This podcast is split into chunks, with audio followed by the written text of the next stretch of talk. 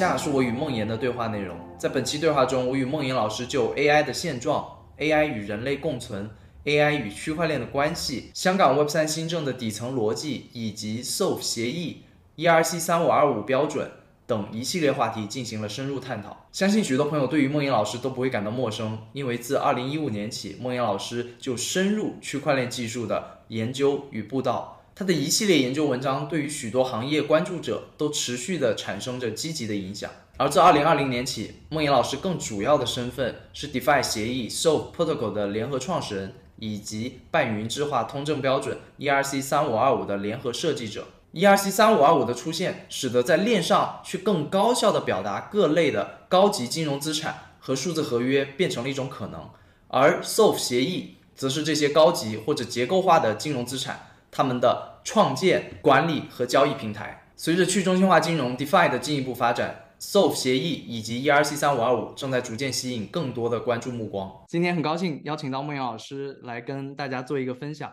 啊！我自己其实，在这些年从最开始了解到区块链这个行业，咱们今天称之为叫 Web 三更多的这样的一个行业。从一开始，我其实梦瑶老师的一些文章，然后梦瑶老师对这个行业做出的一些影响，其实我都啊一直在在学习。那今天也是非常高兴能跟梦瑶老师有这样的一场这个交流。那首先也请梦瑶老师跟大家稍微介绍一下自己。虽然我知道可能行业内的很多朋友们其实都对梦瑶老师非常的熟悉了，那我相信也有很多新进来的这个行业的一些朋友，可能也会对梦瑶老师过往的一些经历。啊，自己的职业方面的一些经历，或者在这个行业里面的这一路这个历程，可能也挺感兴趣的。那请梦岩老师先介绍一下自己。啊谢谢 Rex，呃，我们两个聊聊天儿，可以就很多问题深入的呃这个交谈。我也很珍惜这个机会。我自己呢，就我叫梦岩哈，这个有些朋友可能不认识。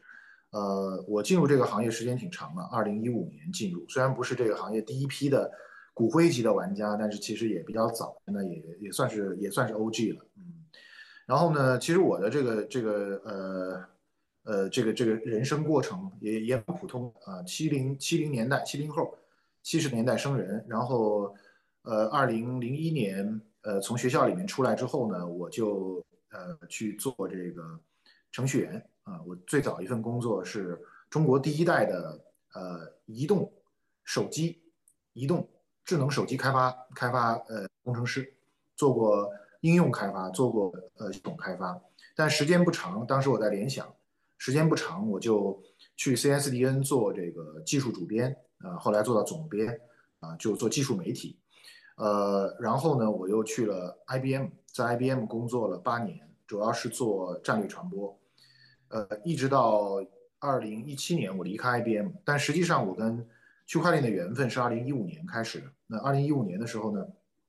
，IBM 公司内部，呃，换了一个新的 CTO，所以呢，呃，大力倡导我们学习这个区块链。那我作为战略传播的这这样的一个一个专业人士，也必须要第一批来学习这样一个技术。学习这个技术以后，我就我就迷上这个技术了，因为我觉得它把很多我对于技术、对于社会啊，甚至一些价值观的东西连接到一起。所以我就呃在二零一七年的时候决定就离开这个工作了八年的世界五百强的公司，然后专业从事这个区块链的工作。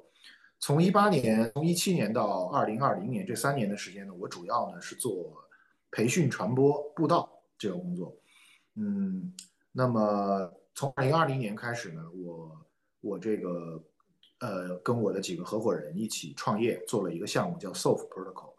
啊，主要是主打这个数字票据啊，数字票据、数字票证啊，这样一个一个一个新的一个呃空间吧。应该说，在我们之前，嗯，大概这个行业里面没有人认为数字票证、数字票据是一个新的市场。那我们可能是这赛道的开辟者，嗯，开辟者。呃，但这也冒了很大的风险啊。那么，但是呢，这这种这种事情，其实是我们华人创业者当中。做的是不多的，就是，呃，敢于去，呃，尝试开辟一个新的一个赛道，这种事情，华人做的不多，成功者也很少。无论是呃，无论是中国人还是外国人，呃，做这种尝试一般失败的多，成功的少。呃，我们比较幸运，就是目前还不敢说百分之百的成功了，但是，呃，我们做的项目，嗯，呃，目前发展的还可以啊，就是赛道成不成功，这个这个逻辑成立不成立，我觉得我们还要再观察。但是，呃，就我们做的项目本身来说的话，我们我们做的目前在做基金超市，就 SOP 项目在做基金超市，基金超市这个呃近这个一段时间发展的速度还是非常快的，呃，那么因此呢，呃，走到现在。呃，我们也推出了一个呃，这个中专专门用来描述数字票证的通证标准，叫 ERC 三五二五，呃，在去年的九月五号获得这个通过。呃，是这么一路走来吧，我觉得这个行业给了我，嗯，使我找到了我自己人生的目的和方向啊，嗯，所以我还是非常感谢啊，这个时代给我这个机会，让我能够去从事一个我真心喜欢的一个行业。呃，差不多是这样。对，当然可能要补充一点的话，就是当年我在做传播和这个呃和这个布道的时候啊，培训传播布道的时候，我有有一些工作可能是今天很多人知道我，还因为这个这些工作，比如说呃通证啊，我对于 token 翻译把 token 翻译成通证这个事情，是我和当时袁道老师做的贡献。呃，有的人认同，有的人不认同，但不管怎么说，这个事情已经成为。就是在中文的区块链啊这个历史上，应该是留下痕迹的一件事情啊，应该也有很持续性的影响力啊，这是一。第二一个呢，我也是国内最早提出来通证经济的这个这个人啊，就是在二零一八年的三月份，我就我就公开的提出来说，通证经济实际上可能是区块链，我们我们当时叫区块链或者 Web 三，现在叫 Web 三，当时叫区块链。这个行业里面的核心竞争优势，或者说是一个新东西啊，是原来在 Web 二在 Web 二时代互联网时代不用考虑，但是在 Web 三时代必须考虑的一个问题。嗯，呃，然后我也在二零一八年的七月份就总结了一些关于通证经济的一些初步的呃经验和结论。实际上，从我的角度来说，从二零一九年开始，我呃，我把主要的研究的方向就从通证经济转向数字资产。呃，所以一直沿着这样的一个方向走到今天，包括我们在 SOF，呃，在三五二五所做的这些工作，呃，其实都是沿着我们对于数字资产这个方向研究，呃，展开的啊。所以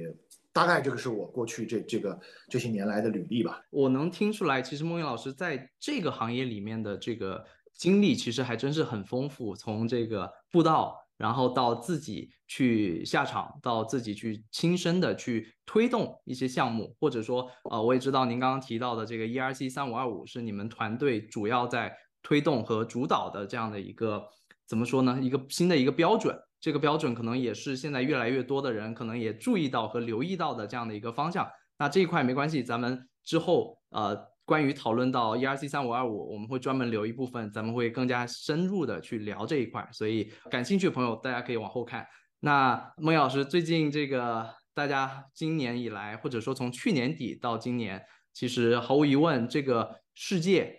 最影响最深入或者声量最大的这样的一个这个概念，无疑是 AI。那我也知道孟老师其实也发布过自己的一些思考。那么我不知道孟老师您。自己如果现在来看的话，您会如何看待现在此刻我们所处的这个时代？AI 现在是处在一个什么样的一个阶段呢？我的观点很清晰，但是不一定很多人认同。我的观点认为，我们正处在强人工智能或者叫通用人工智能 AGI 时代的早期。呃，然后呢，呃，ChatGPT 的出现实际上证明了这一点。然后。呃，我的观点就是这件事情呢，我不想去做更多的争论啊，因为我看到很多的人，包括有一些很人工智能的一些专家，在在内部在在一些很很细致、很深的讨论当中去探讨说，其实不是啊，强人工智能还离得远。呃，我我个人认为，就是对对对某些事情的判断需要有一种直觉和敏感性，未必是呃要要要。近距离的看，因为你如果埋在里面，你可能你可能失去了 big picture。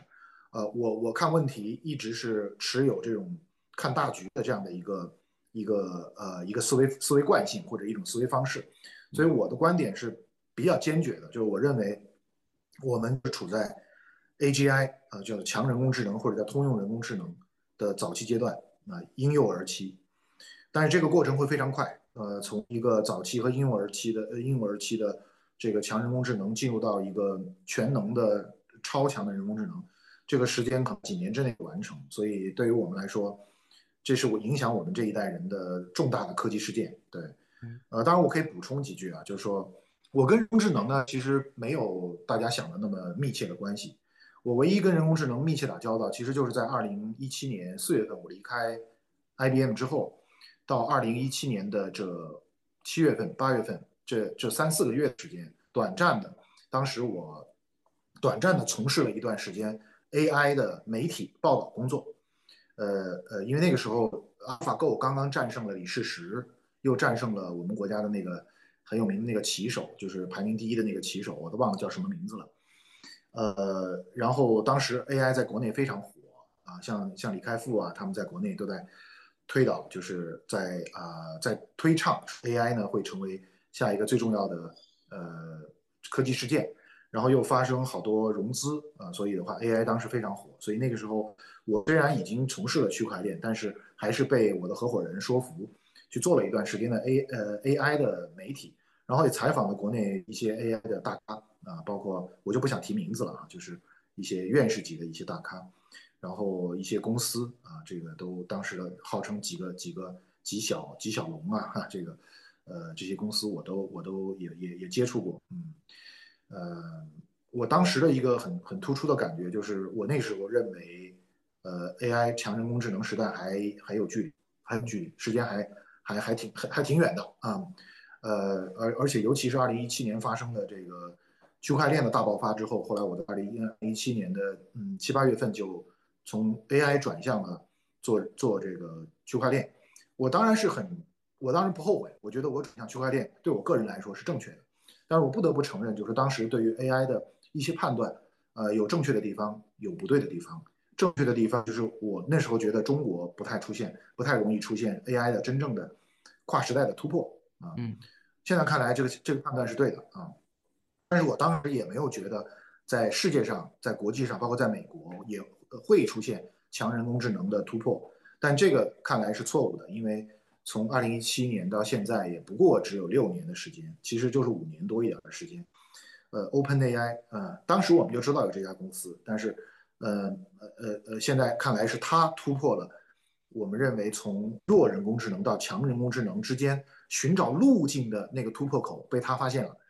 呃，就我一直在强调这一点，就是今天我们并不是说已经来到了强人工智能时代或者通用人工智能时代。我们我也不认为 ChatGPT 也好，或者说我不知道你用了没有 Bard，对吧？然后呃这样的 Cloud，呃就是这这些这些大语言模型，它就达到了强人工智能的这个水平。可是我认为他们现在所取得的突破，已经找到了实现强人工智能的路径，就好像呃就好像哥伦布已经发现了。西域群岛，嗯，就是剩下的就是去这个路已经找到了，航线已经发现了，已经知道那个地方有还是没有了，剩下的就是投入资金、人才、大部队去冲击，然后就一定可以把这个强人工智能这个这事儿在我们能够看到的未来几年内就拿下啊！这个是这个是我相信这这个是这是从零到一的一个事儿，这个事儿很伟大，因为在此之前你不知道那个事会不会发生，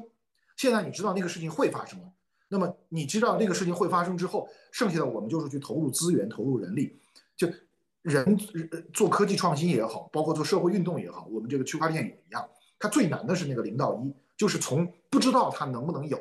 到它知道有啊这事儿可行，然后后面的从在一后面添加零这个过程，是我们是我们这些呃应用型人才扑上去，然后去去累推是累积资源也好，不断的做各种尝试也好。但是你再也不用担心这个事情到底存在还是不存在，所以呢，我觉得 OpenAI 这个这个这个这个进步，我我是高度评价，这个仍然是人类科技史上一个划时代的一个大事儿。嗯，我们跟 AGI 之间已经没有实质性的障碍了，我个人是这么认为。在您的这个概念里面，您如何定义刚刚所谓的这个强人工智能，真正的可能相对成熟的这个 AGI 和现在？您认为已经迈进了这道门，但是还是初期的这样的一个呃人工智能，您认为中间的这个差距是是哪些？就是现在的现在的 AGI 呢，它能够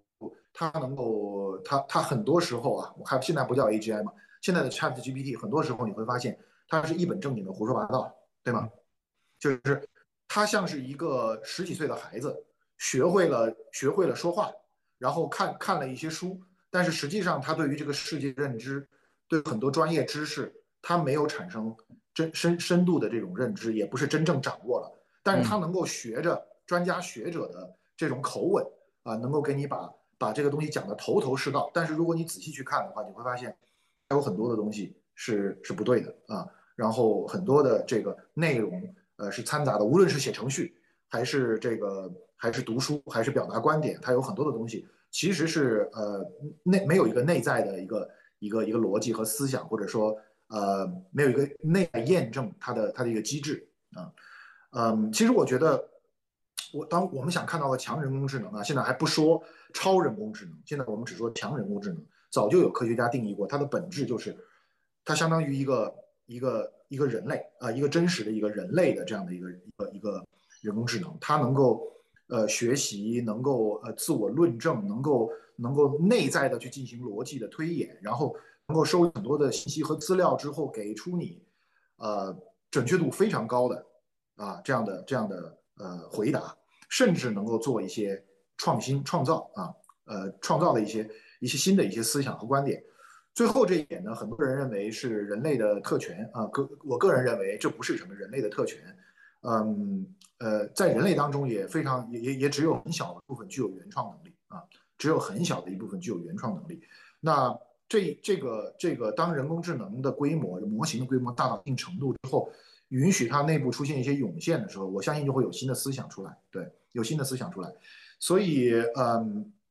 我觉得这种强人工智能呢。几年之内就会就会就会出来，呃，它的一个标志就是我们会发现它回答问题的准确度，呃，有巨大的提升，有巨大的提升，嗯，然后再往再往前走，走到超人工智能的时候，它实际上就能够回答一些我们回答不了或者我们无法理解的问题，对，这样的这样的情况下就是超人工智能。我可以用一个我可以用一个智商的角度来跟你衡量，所谓智商是什么概念呢？呃，我们划定智商啊，是以人类的智商、人类的智力能力啊，把这所有的八十亿人的智力能力划成这个分布，画成一个概率分布，然后你会发现呢，它是成一个中型的一个分布，一个中型的分布，嗯，其实不是一个中型，但是我们姑且认为它是一个中型正态分布啊，嗯，然后这个正态分布左侧最低可能是零，然后以一百为这个均值，就是我们这八十亿人当中平均智商是一百。标准差是十五，向左右展开。问题在于，向左最低不可能低于零，但是向右呢，你可以无限延展，对吧？你可以想象智商无限高的人，你比如说我们现在已知，我认为已知真实的人类的这个智商水平啊，你不要听那个那个网上的一些那些说法，说啊，那英国有个大妈啊，那个美国有一个女女孩子，她智商很高，那没有用的，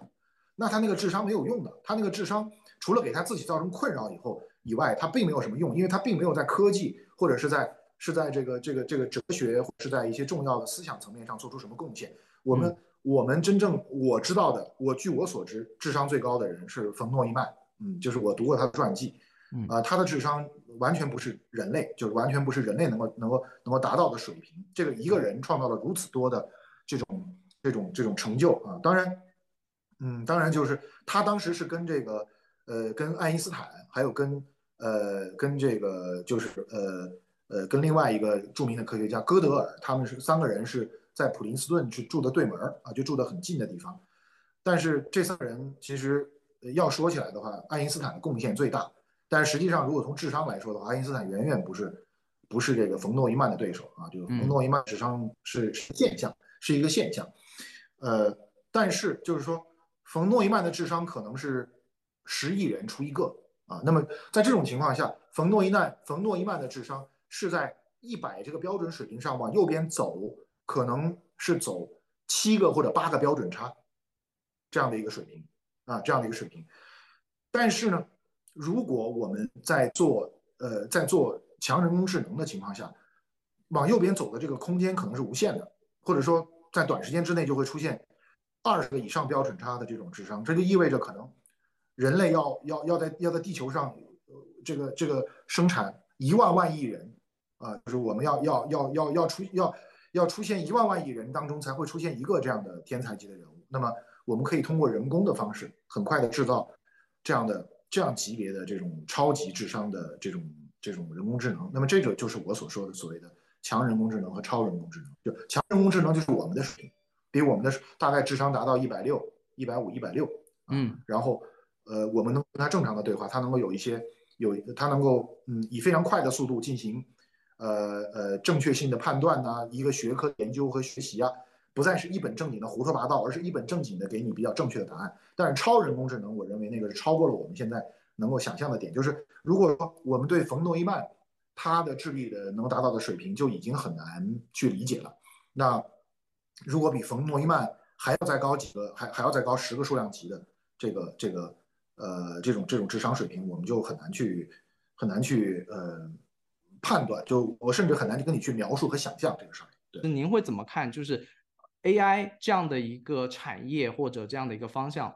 在 OpenAI 现在已经所谓的拔得头筹的情况下，其他的这些厂商他们所做的这些追赶啊，实际上有没有可能对 OpenAI 造成这样的所谓的这个竞争的一些压力，或者说他们有没有甚至可能去超越 OpenAI 现在达到的这个水平？呃，肯定有这种可能性。我个人认为，我还是比较比较关注呃 Google 跟 OpenAI 的这竞争。因为 Google，呃，这是大公司它的特点，就是整个 OpenAI 这个基础这套基础理论，啊，基于 Attention 的这套理论，本来就是 Google 的原创。但是我在大公司里工作过，我知道大公司主要问题就在于说，它它的资源配置决定了它在呃进行这种创新，完全从零到一的创新这个过程当中，并不是很有效率啊，并不是很有效率。呃，那么。他们的优势是在于，一旦有人把这个路探出来之后，呃，他能够积累巨大的资源，呃，投入巨大的资源和人力，呃，去去去去实施赶超这样的一个策略。所以我比较关注，我认为目前市场上的真正的这个竞争对手其实就是谷歌跟跟 OpenAI。但目前来讲，OpenAI 的这个优势还是比较明显的。它最大的优势是它早期作为一个非盈利组织所构造的这样的一个高度弹性的。一个基础设施，以及在制度上所具有的这种灵活性的优势，这一点的话，呃，谷歌可能不一定不一定有啊。就是作为一个大公司、一个盈利公司、一个上市公司，可能背上很多的负担，呃，在做很多决策的时候，呃，既有这个集中力量办大事的优势，也可能会有各部门相互掣肘呃这样的缺点。呃，那这个这个现在的 OpenAI 呢，在它所创造这种。叫 non-profit 非盈利的研究机构的这样一个模式，目前正在美国走红。呃，我据我所知，很多新的领域，包括 Web 三一些领域，也试图采用这样的一种方式来构建。这一点，我们待会儿讲讲聊 Web 三的时候，可以给你讲讲我的看法。但是，但是这个呃，不要低估呃 Open Open AI 的优势。它的优势并不是像很多人讲的那样，只是在先发优势上啊，大数据什么，这都是大家基对于。这都大家对于这个区块链，呃，对对，对于这 AI 啊，呃，人工智能的刻板印象导致的这样的一个一个一个看法。说句实在话，你要说大数据，它能比谷歌还有大数据优势吗？对吧？所以，如果你一定要说大数据是 OpenAI 的核心优势，我可以告诉你，那这个优势谷歌是可以很容易攻克的。OpenAI 可能更大的核心优势是在于它的，它原来作为一个非盈利组织所构建的这这样一套高弹性的、高度开放的在架构。以及它的它的它的公司制度之类之之这个所具有的一些优势，是你们现在看不见的。我举一个很简单的例子，你你大家有没有发现，就是 OpenAI 推出新的功能的 feature 的这个速度是最快的，快这个快的这个这个这个节奏之快，甚至超过了互联网公司。互联网公司要做一个什么新产品，一个新新的一个一个一个一个服务，它还需要测试。内测、外测，然后过一段时间推出去。你看人家这个这个 OpenAI，没隔几个星期就推一个新的功能，而且不需要什么测试，也可能内部测试过了，我们不知道吧？但至少不需要公测，拿出来就是可以用的。前一段时间像紧锣密鼓的先推出 GPT-4，对吧？然后一过了没过几个星期就推出了插件体系，对吧？然后这个上个星期最重要的一个宣布，我不知道你有没有注意啊，就是。呃，那个呃，奥特曼在在推特上说说以后呢，你们可以把那个 Chat History 把那个历史给关掉了，嗯，我们将会推出 OpenAI 的 Business，什么意思呢？这是一个特别重要的事情啊，很多人不懂。我本来想写文章的，太忙了，没时间写。这个实际上是这样的，我一直我一直有一个主张，就是现在这个弱，现在这个弱的强人工智能，它最大的竞争对手是谁？或者说，它它它第一批要干干死的是谁？其实它第一批要干死的是那些专用人工智能，明白我的意思吧？啊，就是那些用来做特别的、做诗歌的，或者是做做编程的，什么呃呃呃呃呃做做做 PPT 的、做创意的、做做什么这个呃呃什么商业计划书的、写 email 的这种专业人工智能，首先会被第一批干掉，会被第一批干死，就像一条眼镜王蛇，首先要吃掉这个旁边的这些竞争性的小毒蛇一样啊，这样的一个一个概念。而这个这个过去挡在一个 Open API 去打击这些专用小人工智能之间的最大的障碍是什么呢？就是它在帮助你做专业模型方面还不够那么的呃强悍。一个中国的二十个人的或者两百个人的小公司、中小型公司，还是可以跑到来这儿跟你说，Rex 虽然 Open AI 很牛，但是它的那个强人工智能在你这儿经常胡说八道，它在回答你专业方面的能力方面。还是不够强。这样吧，你投给我一百万美金，我帮你做一个训练一个专业模型。但是 Open AI 就是 Chat GPT Business 是干嘛呢？Chat GPT GPT 呃呃呃 Business 是让你用你自己的数据去训练它的一个专门为你定制化的模型啊。然后呢，它通过一系列的这个数据保护的这些措施，最后就是我用我强大的 AGI 的这个这个模型，接受你这个公司的专业的。这样的一个数据的喂养和训练，最后形成一个，呃，以我一个十五岁少年的这样的一个，呃，一个智商的能力，呃，专门服务一个只需要六岁小孩就可以做的，但是是一个专业性的一个一个一一个一个一个工作，你明白我的意思对吧？啊，这个我这个例子举的大家可能有点不太好理解，怎么六岁小孩专业做什么工作啊？咱们把这个东西放大一点，我以一个 三十岁智商的一个一个一个成人的。呃，这么一个呃名校毕业，世界一流名校毕业的这么一个一个一个人，然后让他来为你这个公司专业服务，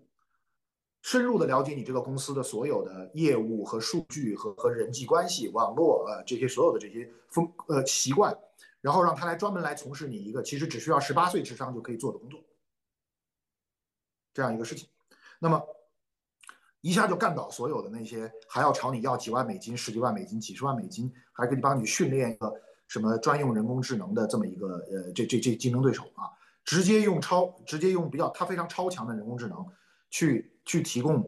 专用人工智能模型的这样的一个功能，专门定制化为你这个公司服务。那唯一的问题就是数据的问题，数据保护的问题。这个问题它也它也可能会导致这样的这样的应用在欧洲不能得到应用，或者是不能得到很快的应用，因为欧洲呢。欧洲作为一个消极防御型的一个地区，对面对新的这个呃，早在面对互联网时代，它就已经落后了。现在在人工智能方面，它如果在死抱残守缺，死死的守住自己的什么 G G P D R，什么守住自己的人工智呃这个数据保护这套东西，欧洲将会迅速大退步的大幅度的后。我们这个包括美国，包括中国，包括韩国、日本，这个呃，包括我觉得在澳洲都没有这么夸张，对吧？所以，所以这个世界会很快的发生分化呃。呃呃，我我们我们看到 Open AI 在在推出新产品、新新新的 feature 这个速度如此之快，你应该见微知著，应该了解到这不是一个他的人人也不多，他的人也不多呀，这不是一个什么先发优势的问题，这一定是有内在体制的优势，一定是有内在机制的优势，这个内在机制现在目前。媒体上讨论的也不多，介绍的也不多，我是很好奇的。可是我现在可以跟你，可以可以跟你这个做一个定论，这个 Rex 它一定有内在体制的优势，否则你解释不了这么快的产品推出速度，对吧？然后解释不了产品一出来就有如此如此高的稳定度啊！你可以说有有微软背后的支持，但实际上这个事情主要还是呃还是 OpenAI 团队自己的一个工作，还是自己的一个一个能力。所以我个人认为，在在较长的时间内，OpenAI 都将享受一个一个竞争优势。这个竞争优势不是大家想象的什么先发优势，或者数据规模的优，或者模型的先进度的优势。我认为是它内部有个体制优势啊。这个咱们姑且呃，留待时呃后面的这个时间，看看有没有媒体来来来介绍和报道，我们来判断一下我呃来来验证一下我这个判断是否准确。我不知道，有的时候有的人可能还是非常的乐观，认为说这个 AI 的发展啊，只会对人类可能带来很多的这个生产力上的一个迸发，会让我们能够去创造出很多人类之前无法创造出的一些价值。但同时，我作为个体吧，我自己感受到可能 有一些隐忧，就是嗯，这样子一个发展，一个我们去追赶它，到底还有没有意义？还是说我们？干脆躺平就好了，对吧？让 AI 自己去发展。我不知道孟岩老师您这方面怎么看？您觉得作为这个时代的一个个人，我们应该如何去面对、去看待 AI 的这个快速的一个发展？这个问题啊，Rex，我认为要分时间段来看。嗯，中长期，我主要是长期吧，我们回答不了这个问题。呃，这就跟蚂蚁回答不了人类出现以后他们该怎么自处这样一个问题一样啊。因为如果出现了整个在智力水平上超过我们很多个未接的这样的呃存在，那么我们到底我们该如何自处？这样的问题，我认为是有点，呃，有点过于呃自大的啊，有点过于自大的。呃，我我想你可能听说过这样一种说法，就是关于智力未接、智力台阶的这个这样一个说法。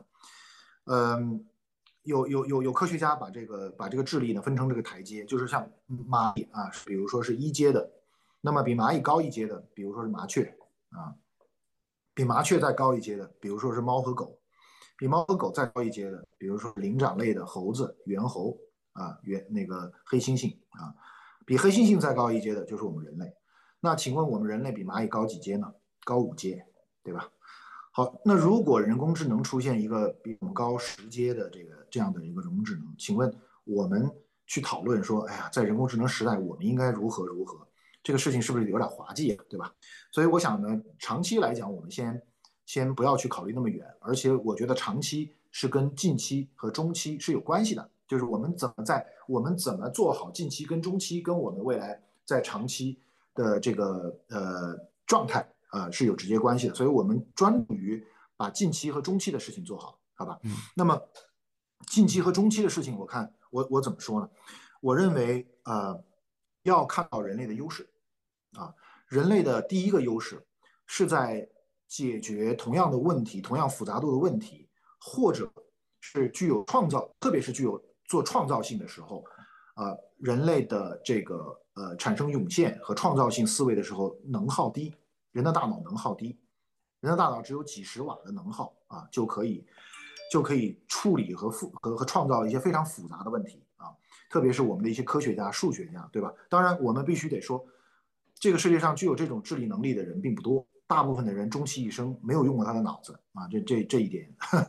呃，说的话说的比较刻薄，但是确实如此啊。嗯，但是呢，对于那些能够使用他大脑的人类来说，我们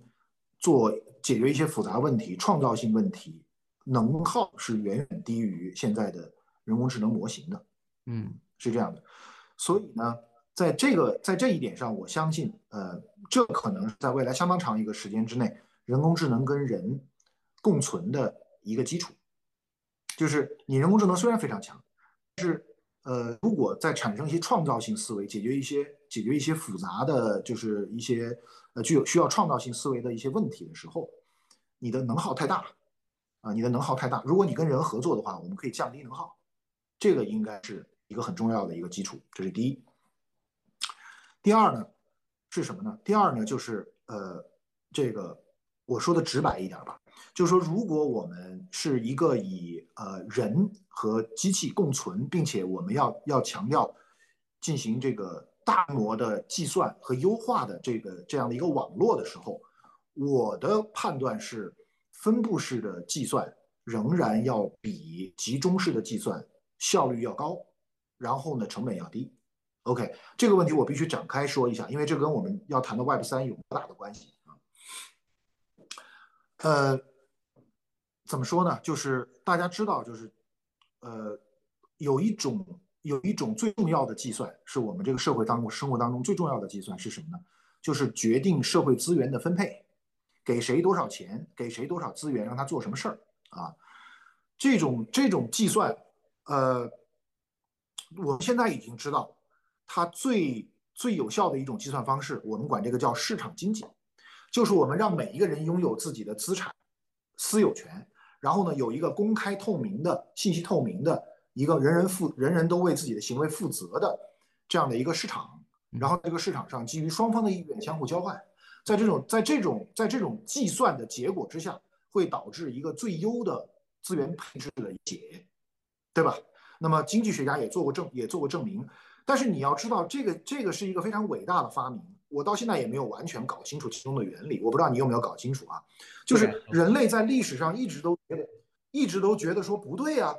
这个资源配置难道不应该是找一个超级牛的这个呃这个这个这个哲学王也好，或者说一个王者啊，一个非常牛的帝王将相，由他来设置一套制度，由他来集中控制资源，由他来决定应该做什么，不应该做什么，这不应该是最好的结果吗？嗯。但是很神奇的是，到到十七、十七、十八世纪以后，我们突然发现，哎，不是这样的。我们应该把这个资源的配置和分布这重大的计算行为，配置给每个人，让每个人具有自己的一定的呃呃这个私有的财产的属性，然后基于自由意志，基于一个开放透明的信息透明的一个市场自由交换，这样得出来的计算结果是最优的。我们现在回过头来说，人工智能出现了，我问一个致命的问题。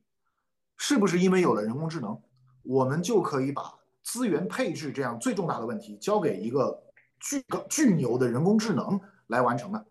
换句话说，我们是不是应该由人工智能来取代中央政府？啊，由人工智能来配置我们的资源，决定我们每个人应该赚多少钱，得到得到多少，住多大的房子啊，只开什么样的车啊？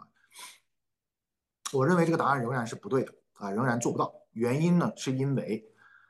市场经济或者说这种。决定这个决定这个资源配置，在我们计算机里面，这种属于叫做 NP 难题，就是属于组合爆炸。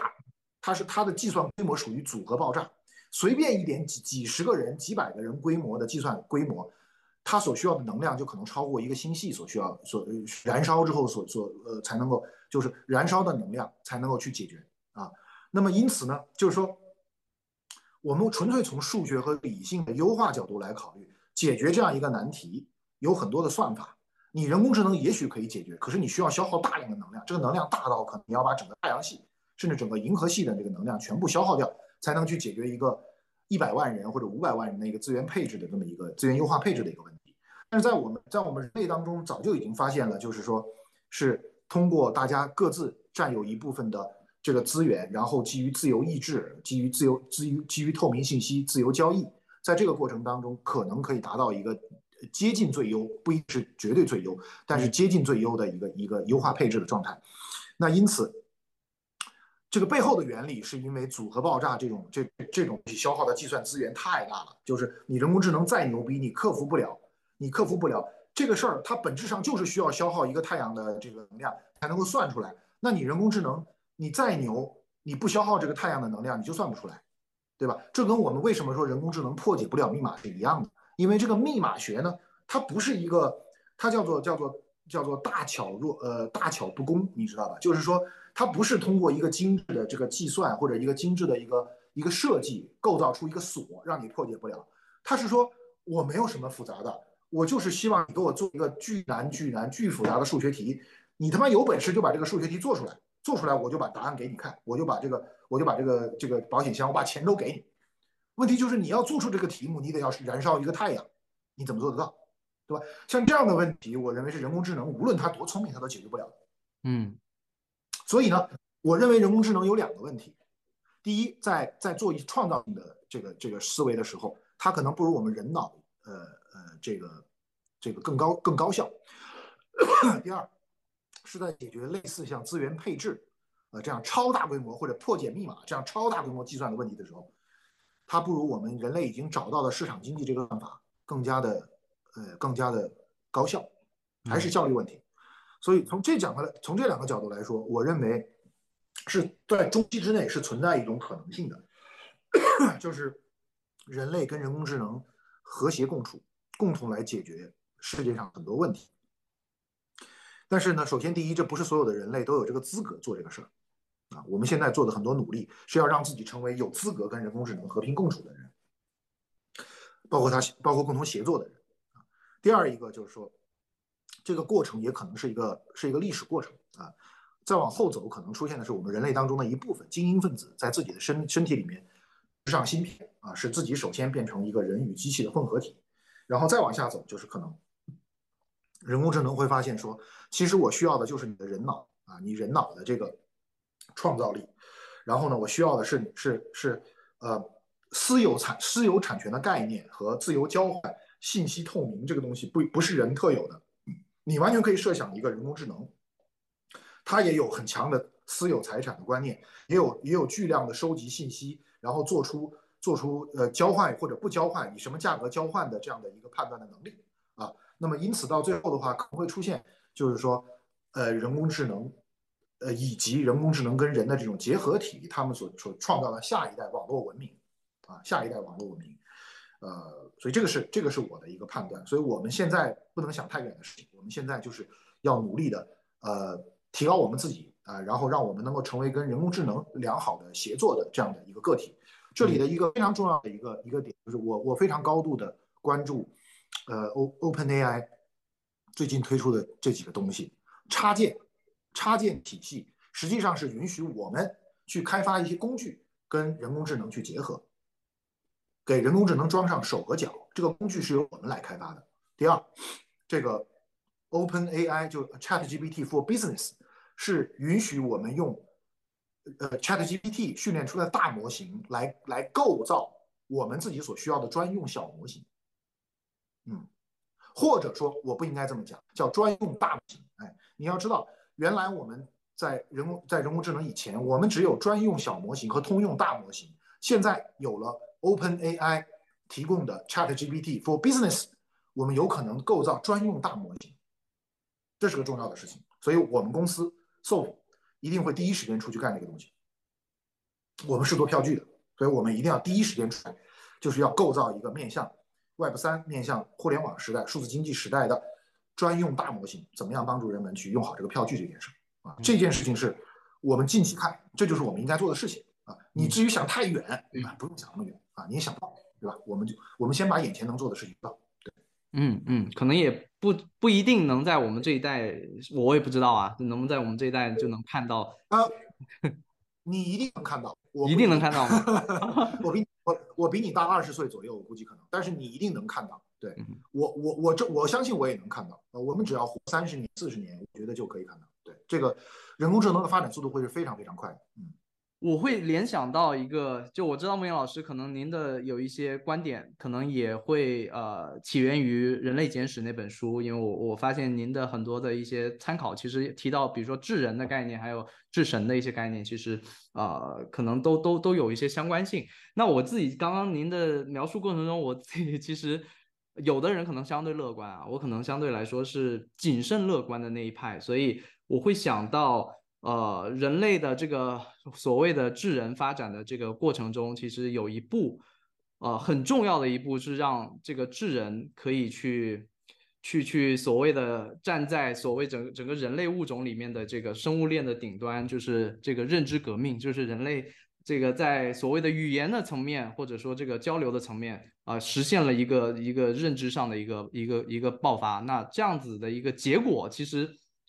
啊，好像并不是那么的看上去令人这个，我不知道从认从不同的角度可能有不同的这个解读啊。但是从我们看到的这个结果，就是智人自此之后其实是让这个地球上的很多的其他的一些物种其实是受到了一些毁灭性的一个打击。对，然后那么我不知道，就对于这一块 AI 是确实发展非常迅速，并且现在我们也看到，不论说从资本层面。还是说，大家的这个关注层面，其实都无一例外的指向，大家都在全力的发展，在推动它，在踩油门，让 AI 这辆车走得更快。但是另一边，我们也看到了，现在越来越多的一些人，或者说一些行业内很有影响力的一些人，他们也站出来，在提醒大家要去关注到。AI 的这个带来的潜在的这个危险性，那就像马斯克，马斯克也就上上两周，其实刚刚才接受了采访，福克斯的这个采访也提到了，他认为 AI 的这个发展可能潜在有可能带来对于人类的这个人文的这个这个方面的很大的一个一个所谓的威胁。我对于这块，我不知道孟岩老师会怎么看 AI 的这个所谓的危险性。首先呢，啊，并不是是有多乐观，我其实在这方面是个悲观派。就是我是如果站在人的立场上，我认为这是一个 AI 的出现，其实是对于人类的文明是一个威胁啊。这个我是我是这么认为的。但其次呢，我作为一个理工理工男出身，我个人认为呢，这个世界有它自己的目的和和和和运作运运动的规律。呃。整个地球从从这种蛮荒一片的一个大火球，然后逐渐出现单细胞生物，经过几十亿年，逐渐走到今天的状态。你要想一点，它跟动力学第二定律是完全倒过来的。动力学第二定律只是只是说我们熵增嘛，应该应该整个是出现一个热寂的状态。就为什么地球上会出现越来越高级、越来越复杂、越来越有秩序的熵减的这么一个过程？啊，你告诉我为什么？对吧？那为什么你说因为有外部能量的介入？那外部能量难道不不不不介入火星，不介入不介入木星啊？全整个宇宙里面，我们所观察到的范围之内，没有一个有有有地外生命存在。那些那些那些体系里面没有外部没有外部能量的介入。我觉得这件事情有两个解释啊，一个解释就是马斯克说我们活在一个黑客帝国里面，我们活在一个一个一个虚拟环境当中，这是一个很好的解释。还有一种解释可能就是说。就是就是有神论了，就有神论了。就是说这个事情是有目的的啊！你可以，你如果去看稻盛和夫的说法，他的这这个观点是非常深刻的啊。稻盛和夫说，整个宇宙走到现在，一步步的越来越高级，它一定是有一种意志或者有一种目的的存在啊。沿着这样的一个目的，沿着这样一个方向，我们才会一步步的从从从单细单细胞到多细胞，从这个无脊椎到有脊椎，最后像人类建立这么复杂的这个文明，对吧？而且你要知道，人类出现到现在两百五十万年，在这两百五十万年当中，两百四十九万，啊，这个两百四十九万五千年啊，其实人类都是跟动物和野兽没有太太大差别的，啊，然后大概大概最后的这七千年啊，开始出现文明，这七千年当中六千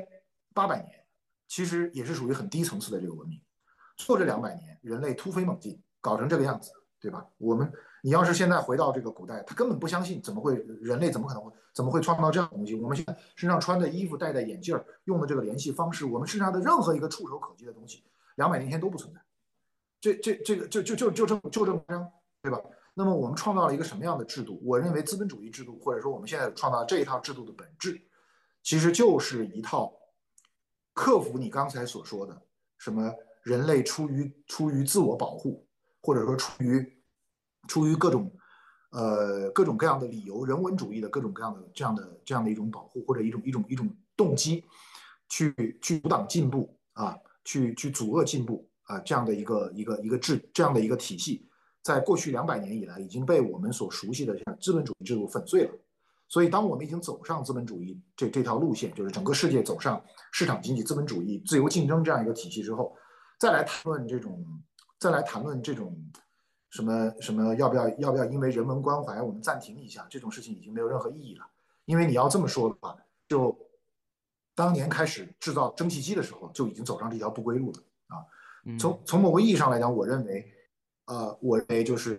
人类的这个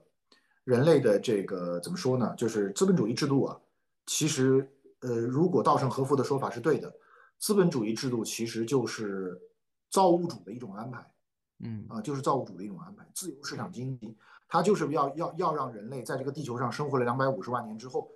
通过通过一种制度，通过一种竞争导向下一个文明的阶段，可能这就是我们存在的目的跟意义啊。那么因此，我觉得不要去抵抗这种东西，也也抵抗不了，意义不大啊。在这个过程当中，一定会发生让让按照你按照你传统人类的这个角度来说，是很很很很很悲惨的很很多事情。但是我确实认为这个事情站在。站在那个把人把地球上面的这个生物体系从一个单细胞，然后过渡到今天这个状态的那个意志，看来，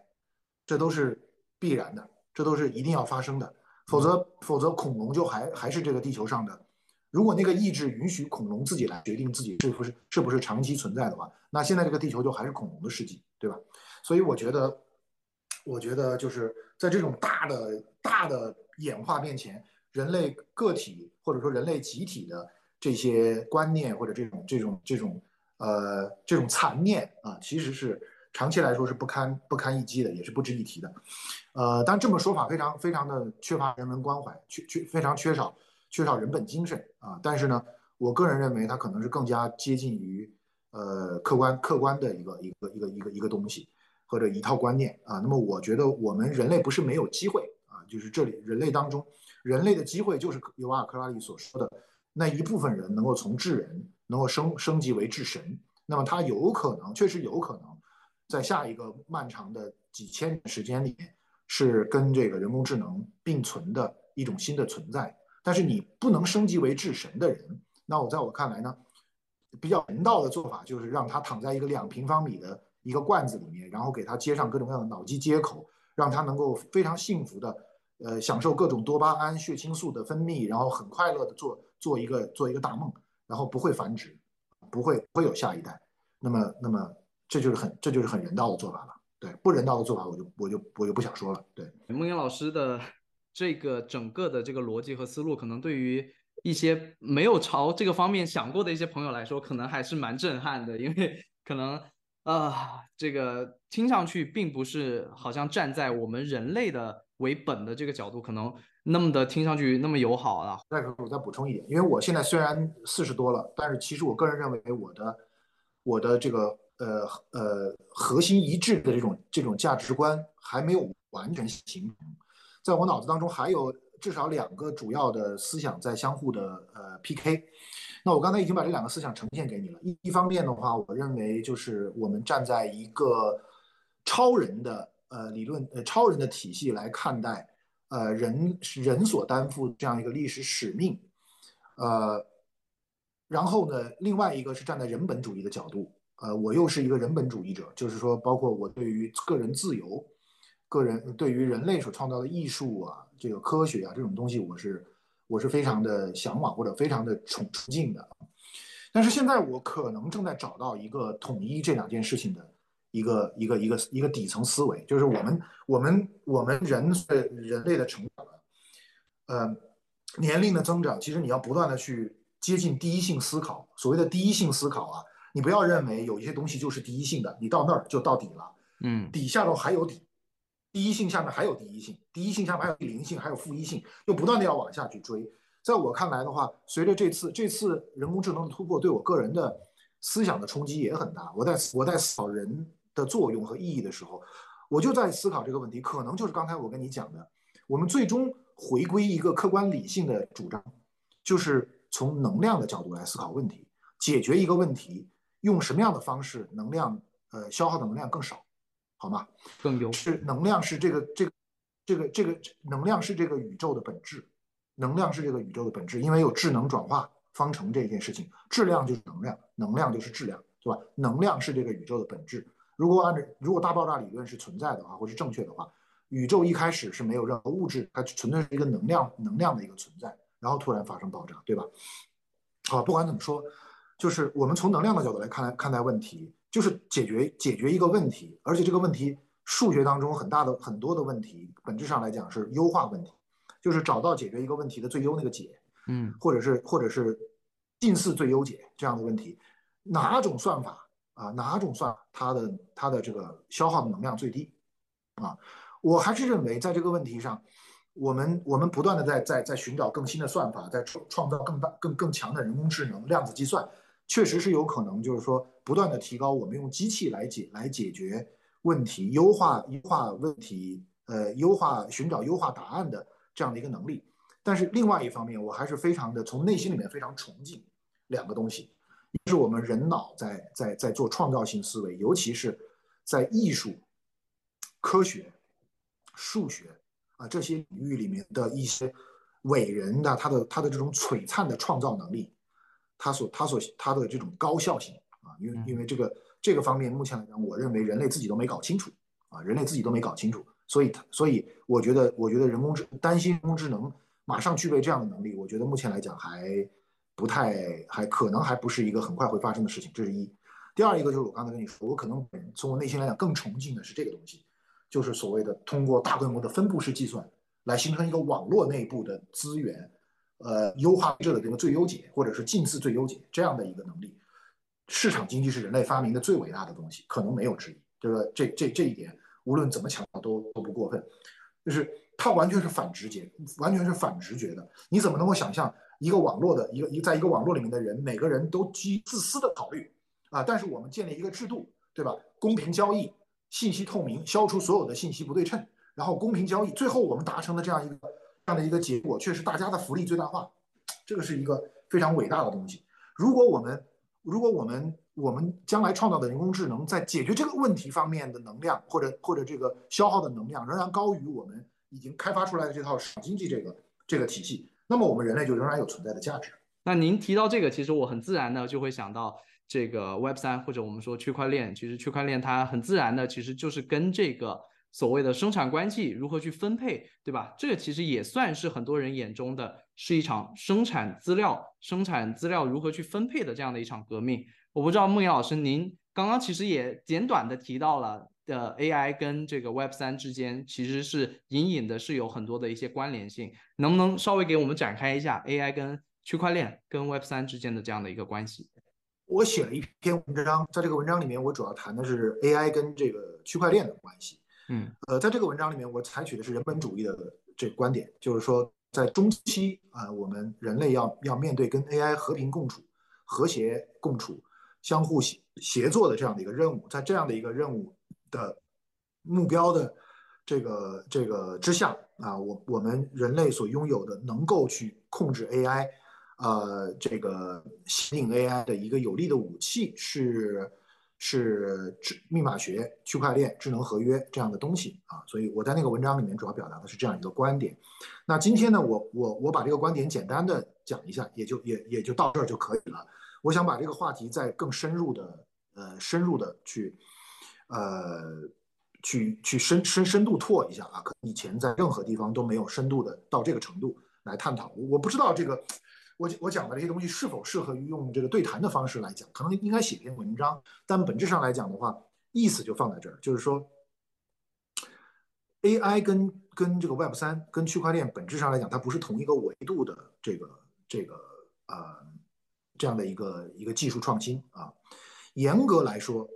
，AI 就大家都说的，大家说说的都很对，AI 是生产力创新，对吧？区块链是生产关系创新，但是严格来说，生区块链在生产关系这个层面的创新，根本不是个科技创新啊，它是一个社会组织形态、社会协作形态的一种创新啊，它本质上是一种社会制度、社会体系的一种创新。这种创新，它它要解决的是我们人类之间如何联系、如何如何协作、资源如何分配啊，这个这个呃生产成果如何分配，它是制度层面的一个事情。那这里的一个核心的问题就在于，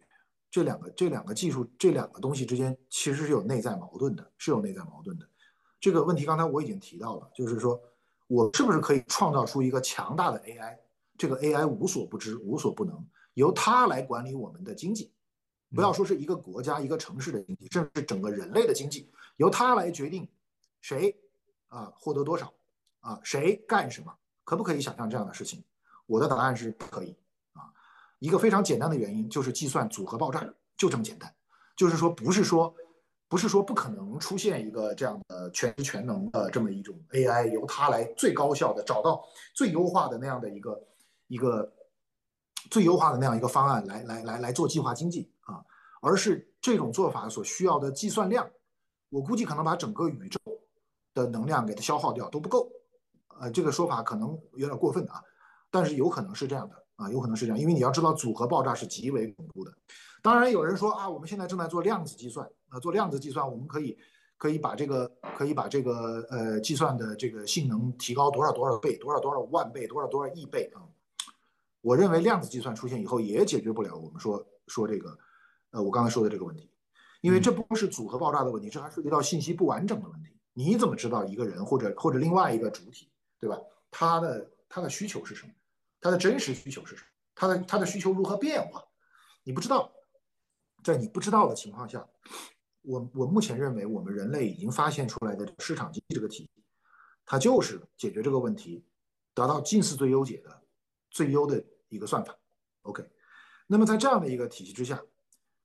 ，Web 三或者区块链的本质其实是进一步的强化市场经济这个制度的条件。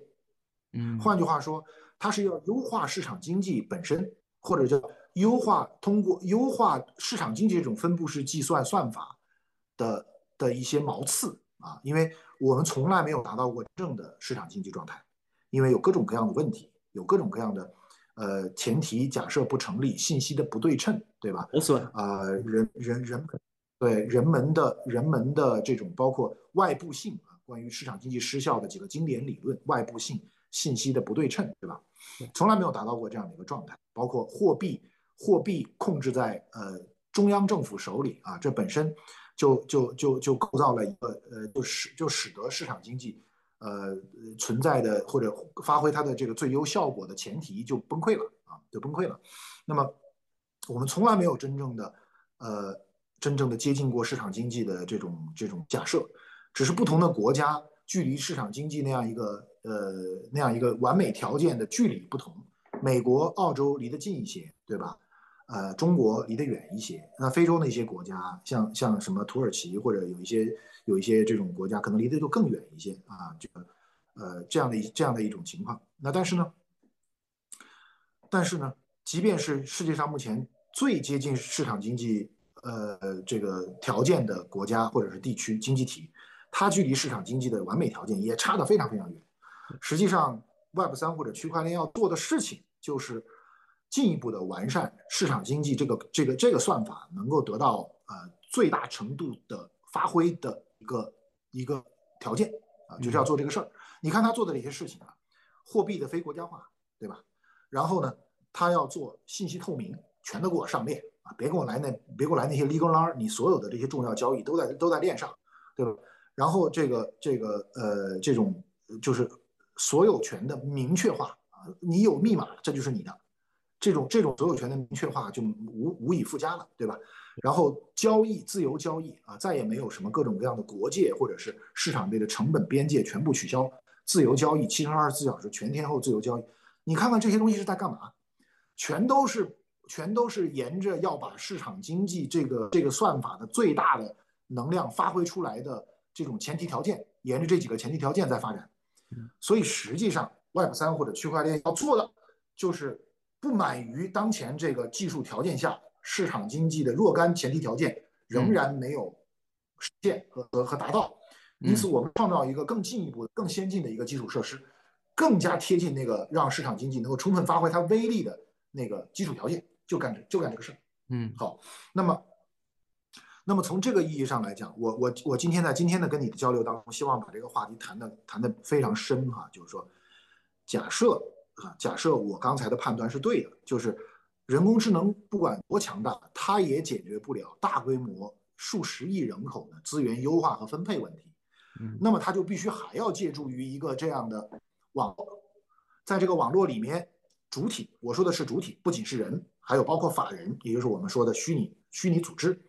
还有包括我们未来已经成立的一些新的一些一些一些主体道这样的组织，以及未来出现的机器人啊，机器人，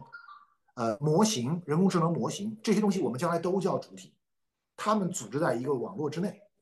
既然我们不能有一个庞大的人工智能、巨大的人工智能来负责对这个网络里面进行所有的资源分配，或者说，如果他有那样的权利的话，他就有这个权利把所有的其他的个体全部消灭掉。我一个人，我就一个主，我就一个个体嘛，我来控制这个世界上所有的资源。我要你那么多的个体干嘛？对不对？这是非常危险的状态啊！这这个问题我还没解。其实说句实在话，就是有没有可能会出现一个单一人工智能，把其他所有的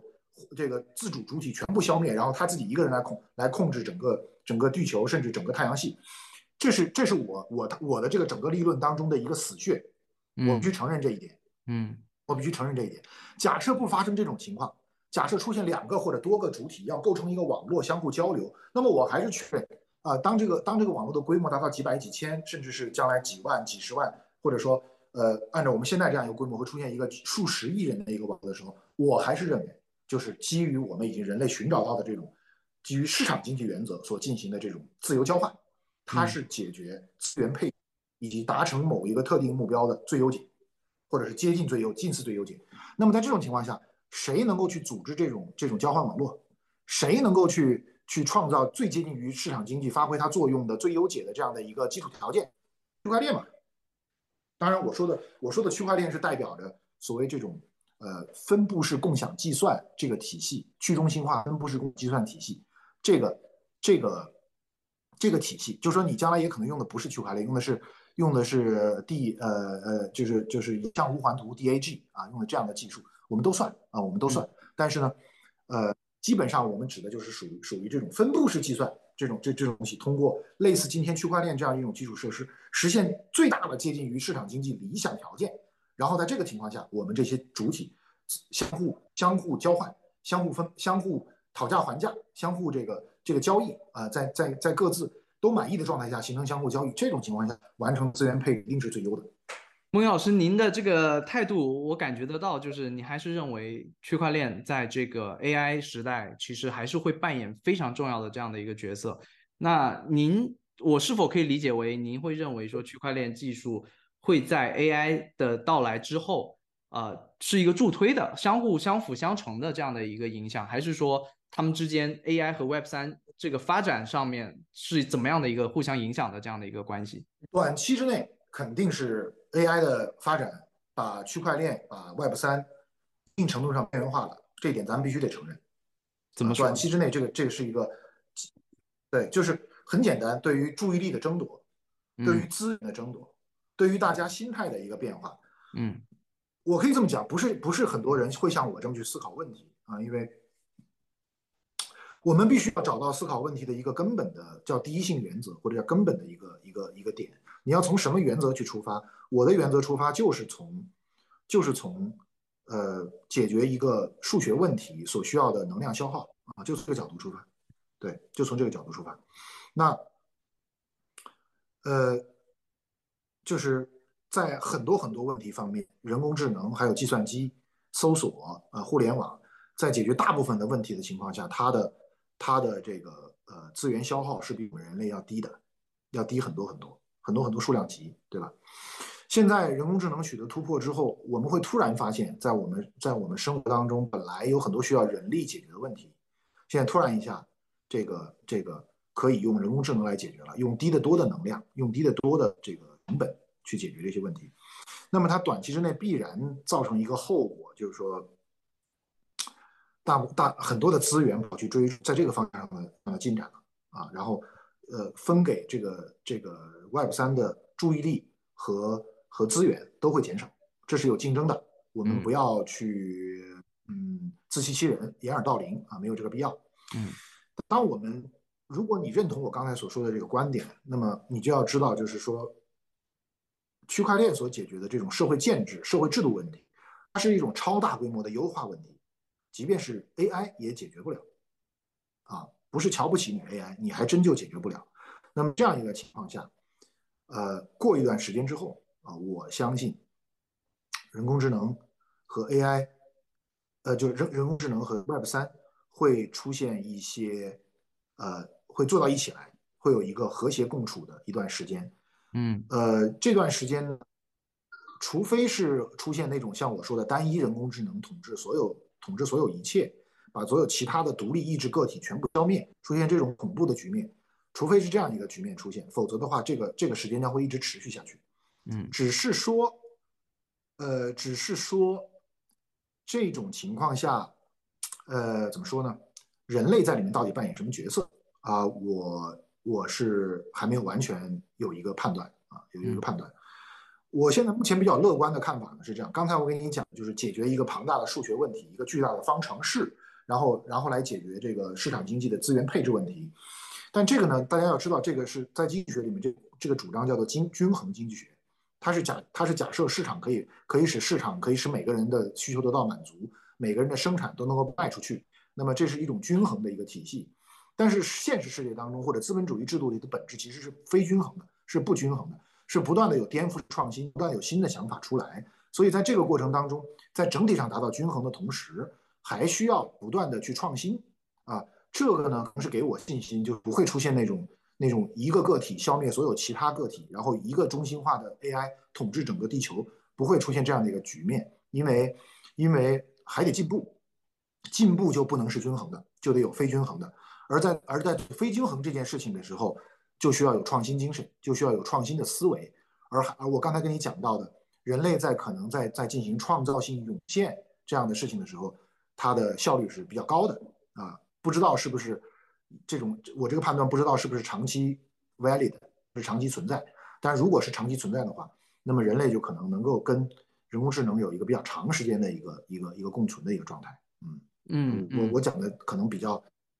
比较晦涩啊！您说到的这个 AI 吧，一定程度上把这个 Web 三给边缘化了。其实咱们相信，可能很多行内的朋友或多或少也感受到了，很多的一些资本上，他们其实更多的注意力确实放到了去 AI 那一块。那么，呃，我不知道对于这个 Web 三此刻的这样的一个发展阶段，我知道孟岩老师您也是这么多年的看下来，您认为现在 Web 三？此刻发展的这样的一个阶段是处在一个什么样的一个阶段啊？然后它有哪些的一些发展是呃让您这个超出乎您的意料，或者说还有哪一些的这个发展，此刻您认为还有一些很显而易见的一些不足？我总体对今天的 Web 三的发展是不满意的。我认为今天的 Web 三处在一个困局当中，不是一个大家和想象的一个高歌猛进的状态。这不仅仅这不仅是由或者主要不是由 AI 的这个边缘化导致的啊，这个不是主要这个原因。呃，主要的原因是我认为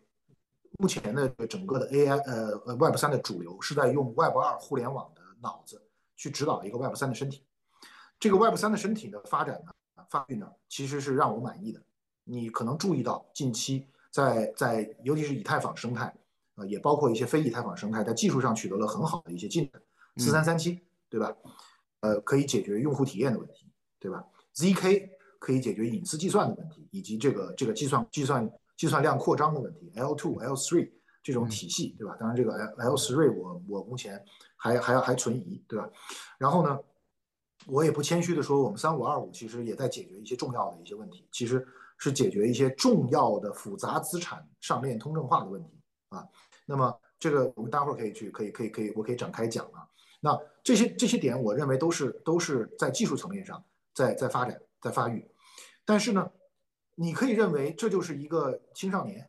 他的四肢、他的肌肉啊、个子长得非常快啊，但是他的脑子，嗯，他的脑子，他的脑子不成熟。这个脑子什么叫不成熟呢？这个脑子是它是一个两个状态，它是两两种两种两种两种思维方式，目前正在 PK，然后呢正在正在混战，然后有一种不交合。啊，嗯，这两种方式，一个就是原来带有这个原教旨主义的这种理想主义的这种这种这种东西啊，然后这种东西呢，我认为目前很大程度上发生了异化啊，就是关于去中心化原教旨主义，呃呃，这这这套体系就是 Web 三理想主义的东西，但代表人物呢，活着的就是维塔利克，对吧？维塔利克我是非常认可的，就是我非常非常的呃，甚至是崇敬啊，维塔利克，他虽然年纪比我小很多，但是我非常崇敬他，他是他是这个这个代表人物。而且我认为他也是，呃，没有被异化的啊。但是在在原教旨主义这群人群当中，绝大多数的人，我认为已经被异化了，被异化了。这个这一点我待会待会说。还有另外一个就是，我们这个由于前面这部分人被异化了，按照这个按照这个呃呃孙孙红雷的说法，叫你们不争气，对吧？给你机会了，你不争气，啊，你不中用啊。那么那么这样一个情况下，实际上呢，今天这个行业里越来越多的出现了这个这个传统互联网的思维。和传统互联网的这一套主张，和和和和这套体制，对于对于区块链，对于去中心化这个新的技术体系的一个侵蚀，一个侵蚀啊。那么，Web 三呢？我我我是从众，大家都愿意这么说，我就这么说。Web 三实际上不是我一个我特别喜欢的一个词儿啊，因为 Web 三实际上本质上代表着 Web 二这一群人，古典互联网这一群人成功的篡夺了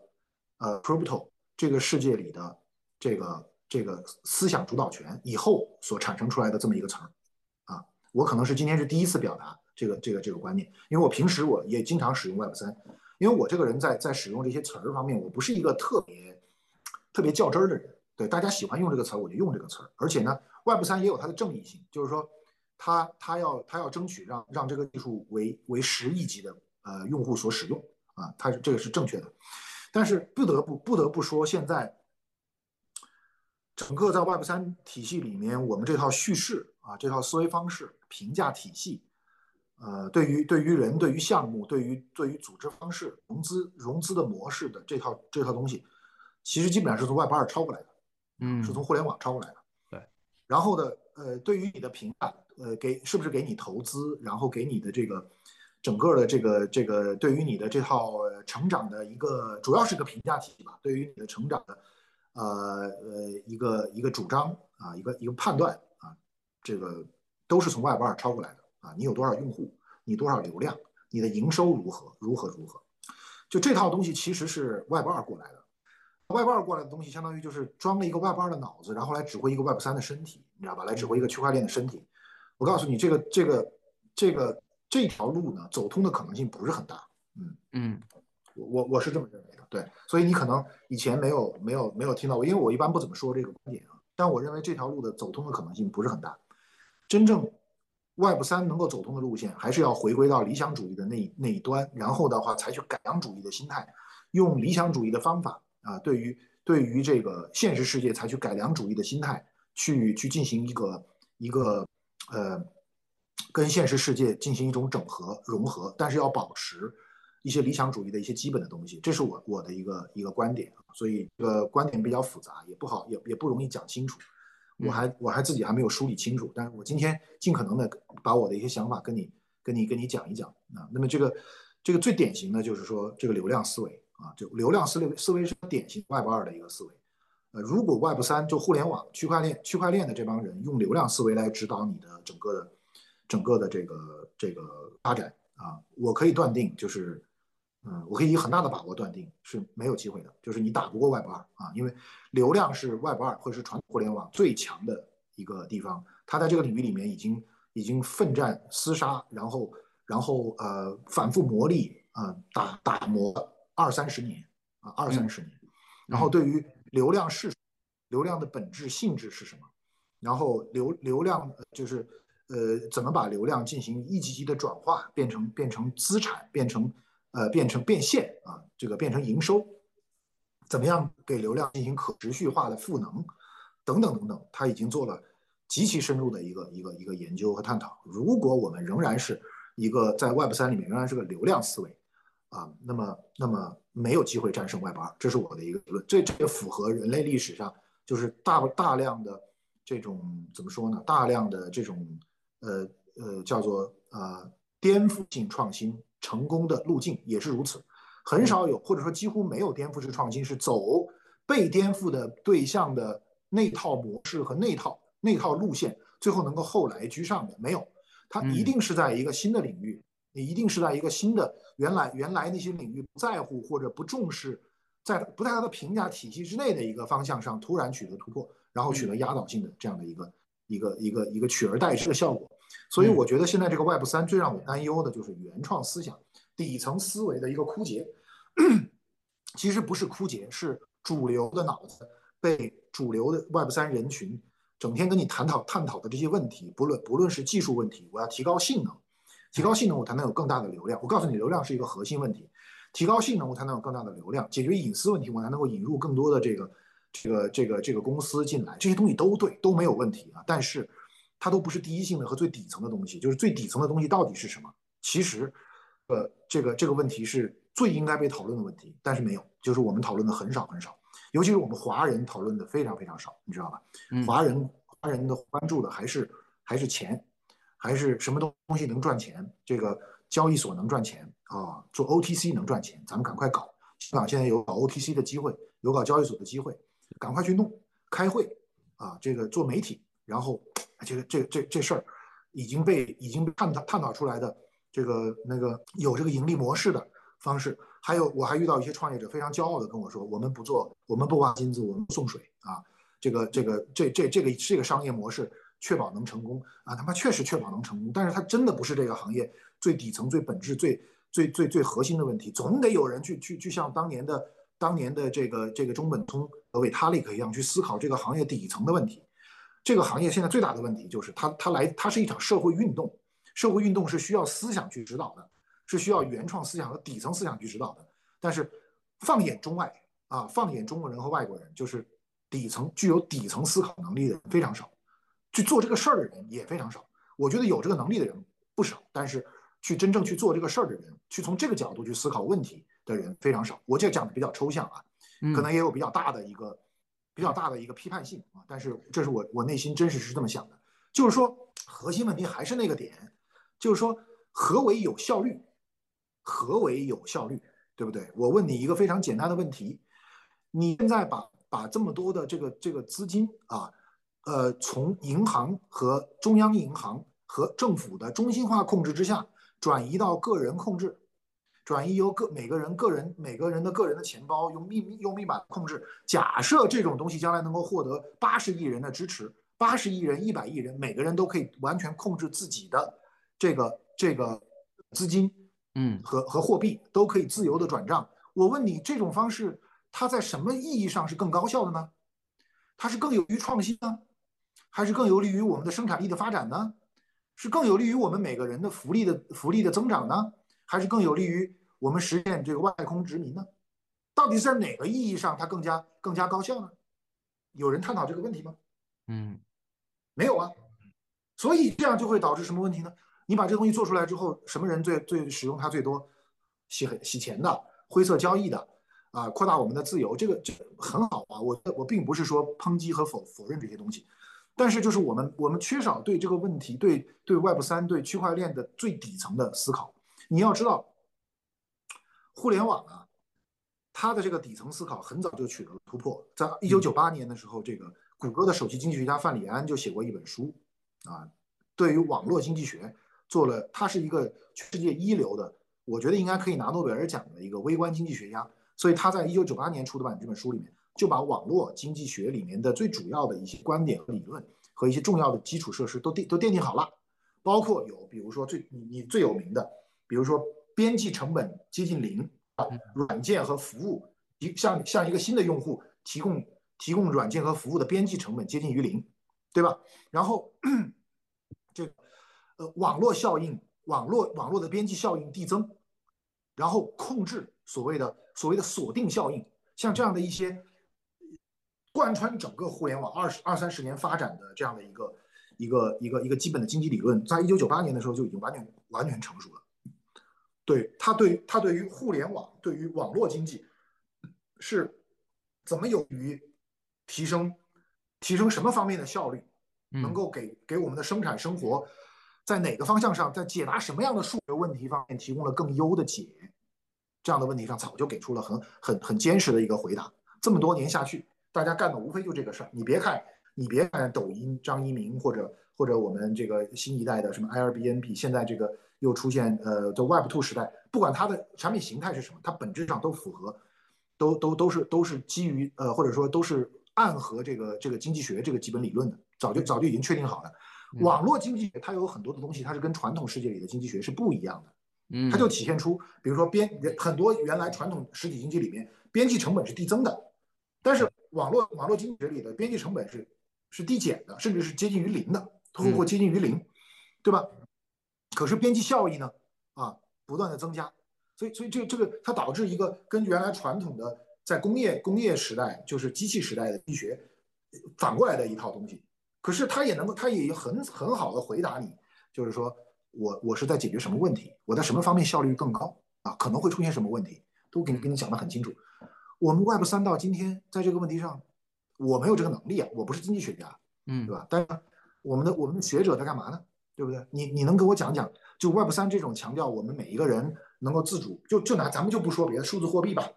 我们假设一天，我们全世界的政府都开明了，让我们每个人都手手里都可以用自己的数字货币钱包来进行支付，然后也没有人能够很随意的去那个，对吧？当然，呃呃，智能合约的好处比较容易说明，它可以提高自动化嘛，对吧？可以提高自动化，呃，提高提降低执法成本，这个比较容易说明。但是，但是绝对的通过密码学意义上的私有化，然后导致的这种资产的私有化和自由交易，一全天二十四小时，呃，七乘二十四小时这个。这个这个不不不间断的无国界的这种这种交易，它究竟带来的是什么样的一个一个一个经济学上的一个意义，对吧？它是它是你说它优化了，它提高了我们人类的福祉，是从哪个角度意义上来说的？就没有，对这个东西就没有，没有这些东西就导致非常严重的问题，就是说你既然没有思想，那你的这个空白就会被传统的思想所占据。是，那么大家就还是会说 OK 啊，那你做个 Web 三项目，你告诉我你的流量是多少，你的营收是多少，你能创造多少市值？对，还是这种思维。所以，所以我们整个整个区块链里面的这帮人搞来搞去，最后还不是在做在在做上市这这段这件事儿，只不过把区块链成一个监管比较比较松弛的一个市股市来进行而已嘛。可能有的人经常也会有一个最常见的一个问题，就是区块链它到底优势是什么？它到底所谓的这个真需求到底是什么？它有什么是可能是 Web 二这样的一个时代呃真正是解决不了的问题？我相信是其实至今为止还是困扰很多朋友的这样的一个问题啊。我觉得其中的一个角度确实如梦岩老师所说，他很多的可能还是带着那种。Web 二的那种脑子、那种思维进来，那以这样的角度去看，那我去看说，哎，你这个 Web 三这个产品，我跟 Web 二产品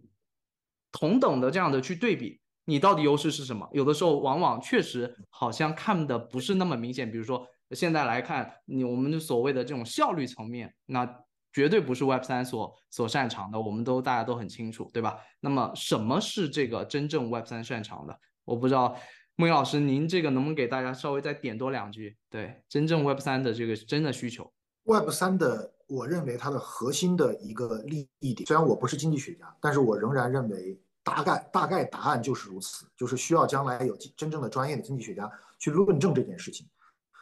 它就是就是还是回到市场经济的根本原则，当你每当你每一个人作为一个自主主体啊，拥有对自己资产的控制权。在这样的一个情况下，啊，能够不借助于一个中介或者是中心化的一个机构的 facilitation 啊，然后能够自由进行市场交换，一定能够创造更更高的水平。这就是 Web 三，我认为它成立的根本原因，或者说成立的根本根本的一个一个理论。问题在于，这个理论其实就不是什么新理论，就是市场经济理论。而你要知道，人类接受市场经济啊，已经。两百多年了，到现在还有很多国家不愿意接受市场经济，还可以动不动的就拿出一些理论来说啊，这个东西市场经济有些有些时候有问题啊，我们我们还是要发挥我们这个这个这个这个集中力量啊，包包括政府决策啊这样的优势，所以所以人类到今天对市场经济都还没有被说服，所以你说你要你要用 Web 三来说服它，难度还是挺大的，对吧？那你你要用那个福利经济学来证明这些东西是。理论上来讲，这些这些理论在呃这些这些东西这些思想在经济学里面早就有结论，可是你放到网络经济里面，其实有很多东西它它仍然是今天我们的网络经济大概相当于在实体在在历史上大概相当于市场经济诞生之前的这种城邦经济或者叫呃封建经济封建大领主经济，就是几个超大的这种国王和和这种领主啊，嗯，他拥有自己拥有军队，然后拥有。拥有大量的国民啊，然后呃呃，能够能够能够，呃，我说国民都那个什么一点，就是可你甚至可以说数字奴隶啊，用这样的一个方式，然后来来来控制。嗯，你必须要证明，就是说，OK，我把你们这些领主，把这些把这些这个大的这些国王，把你们给给解构了，然后回归到我们呃自主的个体或者法人。然后我们进行一种充分市场化的交易，它能够创造更高的财富水平，嗯，能够带来更多的创新，需要证明这一点。那么我刚才提到的异化的问题就在这儿，就是说，因为我们大部分的人是带着 Web Web 二的脑子来做 Web 三的，呃，包括我自己在内也是如此。因此，我们一来之后，第一个时间都是想着还是说，哎，这个地方有一块新的这个新大陆，赶快我到这来做王，我到这来，我到这来做做领主。他是脑袋是这个这个这个想法，但是 Web 三。区块链的本身的这个意图确实不是这样，它确实是新构造一个构造一个新的一种一种社会形态，或者其实不是新的，就是理想的市场经济社会形态。然后我们来证明，在这个领域里面有更多的创新能力，有更更强的财富创造能力和福利创造能力，分配更更更加更加公平合理，对吧？那我个人认为呢，其实 ICO 也好，然后最早的就是比比特币的那种模型也好。它其实就是比较接近于区块链最最自然的和和最最有最有效率的那样的一种一种模式，对，嗯，但是问题在于，大部分的人带着的是就是不是制度不对，是人不对，我们的脑子不对，我们大部分人，我们大部分人，绝大多数搞 ICU 的人带着的是想自己这个称王称霸的这样的一个一个一个脑子来来来进入新新的这个大陆的，因此他就把这个事儿给干砸了。这就是我说的异化，这就是我说的异化。本质上来讲，这就是这就是怎么说呢？种下龙种，收获跳蚤啊！就是呃呃，你你你想想看，为什么比特币跟以太坊能成功，对吧？这个比特币跟以太坊想成功，他他对于外部二的态度是个什么态度？就是你不要让我回答我怎么战胜你，成为一个比你更牛的国王。不要不要让我回答一个，让我回答我怎么能够战胜你，成为一个更强的微信，或者是支付宝，或者是亚马逊，或者是这个 Google。我根本不想成为你那样的人。我要做的就是把你们手里的权利给你砸掉。啊，我要让我要让那祝佛都灰飞烟灭。明白我的这个这个意思吧？就是你看过那个《让子飞》。张麻子对黄四郎说：“没有你对我很重要，我不想自己成为一个更牛的黄黄四郎，我要把你给把你的那个那个那个体系给你给你解构了。”嗯，明白我的意思吧？你必须有这样的精神，你必须有功成不必在我，或者说，我做了这个比特币，然后我就消失了，我甚至我就死了。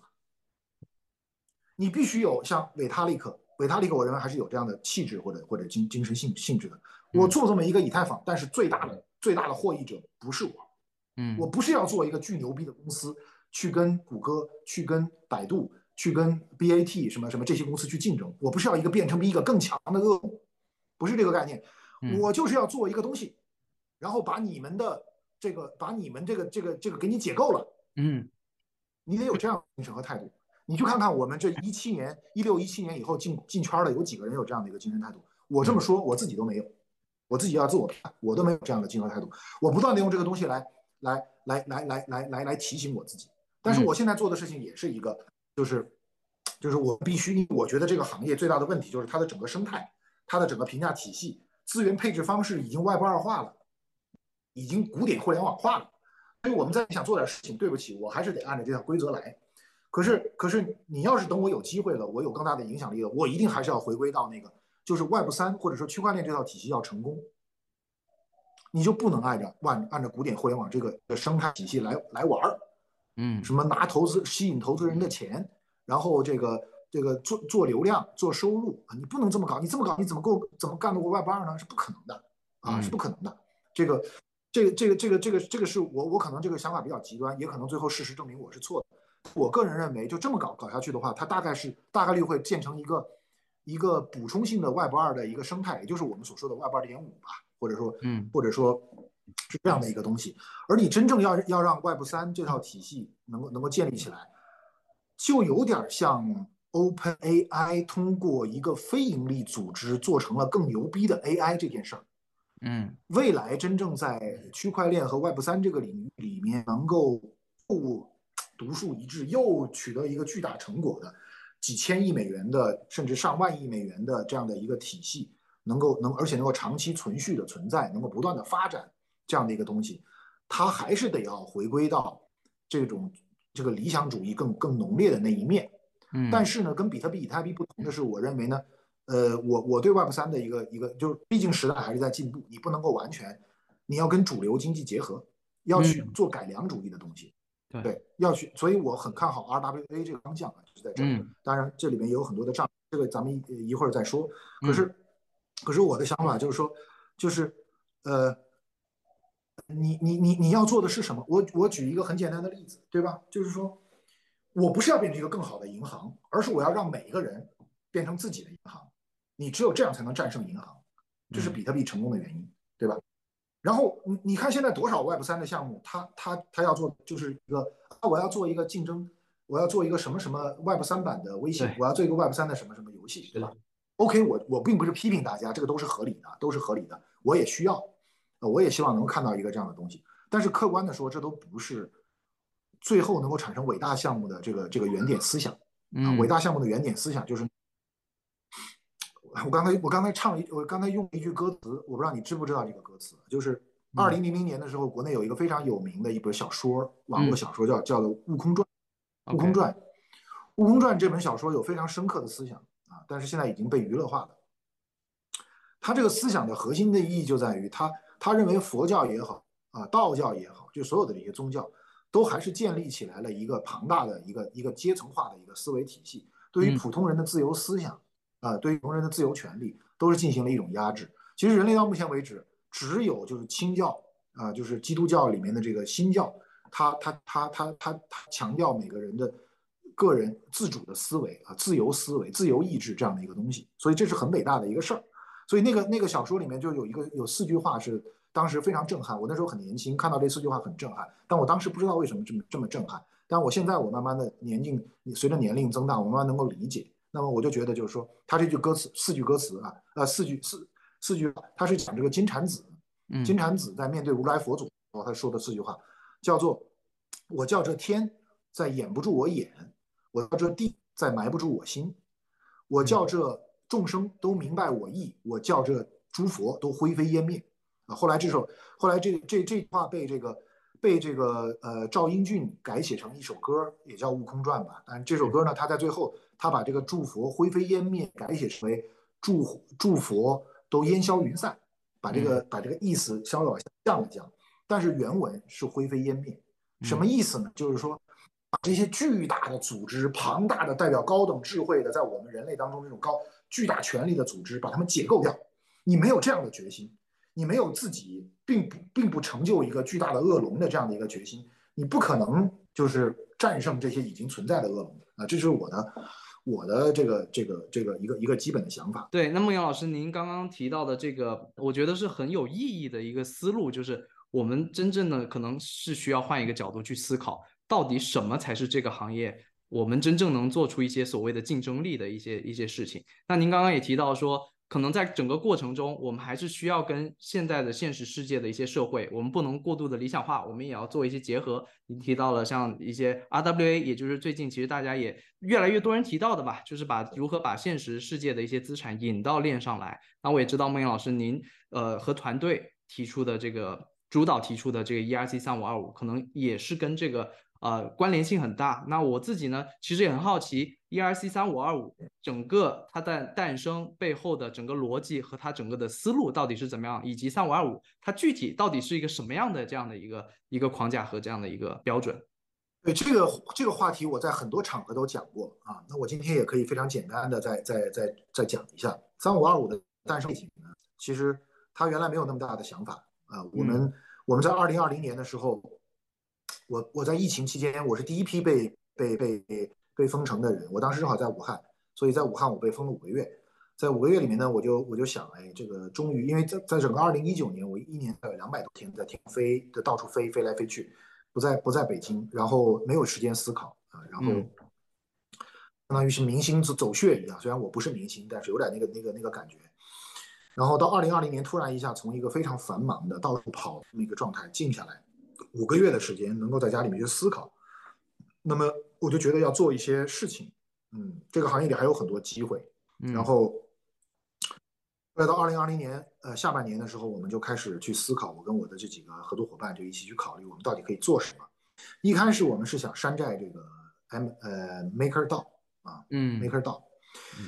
然后呢，但是在在山寨 MakerDAO 的过程当中呢，我。我们做了一个研究，就是把 MakerDAO 可以改进的这个点，我们总结出六个点来。我现在都忘了是哪六个点，但其中有一个点，就是我们觉得可以把这个 MakerDAO 里的金库票据化，票据化。嗯。呃，然后呢，这个这个把这个想法最后单独提出来说，后来我们发现给 Maker 做做呃山寨 MakerDAO 的意义不是很大啊。但是呢，呃，把这个 MakerDAO 金库票据化，这代表着一个非常重要的思想，就是。我们突然发现，在整个 crypto 这个行业里面，缺少票据这种东西的说话表达，在链上没有票据，所以我们在二零二零年的八月到十月，用了两个月的时间去研究票据这件事情，是不是这个这个这件事情是不是成立？代表后面这个结果呢，就是我在二零二零年十月三号发表的一篇文章，叫《什么是数字资产》，你还可以查到在我的博客里面。嗯，然后这篇文章基本上就就就确就确认，就是说 OK。票据是一个尚未被开发的一个领域，啊，一个一个数字数字资产的一个空间。于是呢，我们就开始着手去进行票据层面的这个创造一个新的通证标准来来描述票据，因为我们我们发现当时没有任何一个好的标准能够描述票据，NFT 不可分，然后呢，呃，这个呃呃这个呃二零呢过于简单啊，过于简单，呃，所以我我一直跟别人讲说，呃，通用标准。啊，其实就那么几个：二零、七二幺、三五二五啊，最多算半个幺幺五五啊，这四个，每一个对于这个世界都有一个独立的看法啊。二零把这个世界所有的看都看成就是原子啊，就看成是原子，然后呃呃，每一个每每一个物体都是都是可以不断细分的原子啊。这种看法有它的深刻性，但是问题在于呢，呃呃，我们现实世界当中很多时候是把是把很多物品当成不可分的东西的，或者当成独立的一个物体的啊，这这这是我们人类人认识这个世界的一个一个方式，一个基本方式，一个简化的一个模型的方式。否则，如果你看任何东西都看到一堆堆的原子的话，你无法处理啊。所以，所以二零呢过于过于简单啊，这是第一。七二幺呢，他把这个世界看成是由无数个。独一无二的东西所组成的，彼此之间没有任何相似性，啊，这这是他的看法啊。然后呢，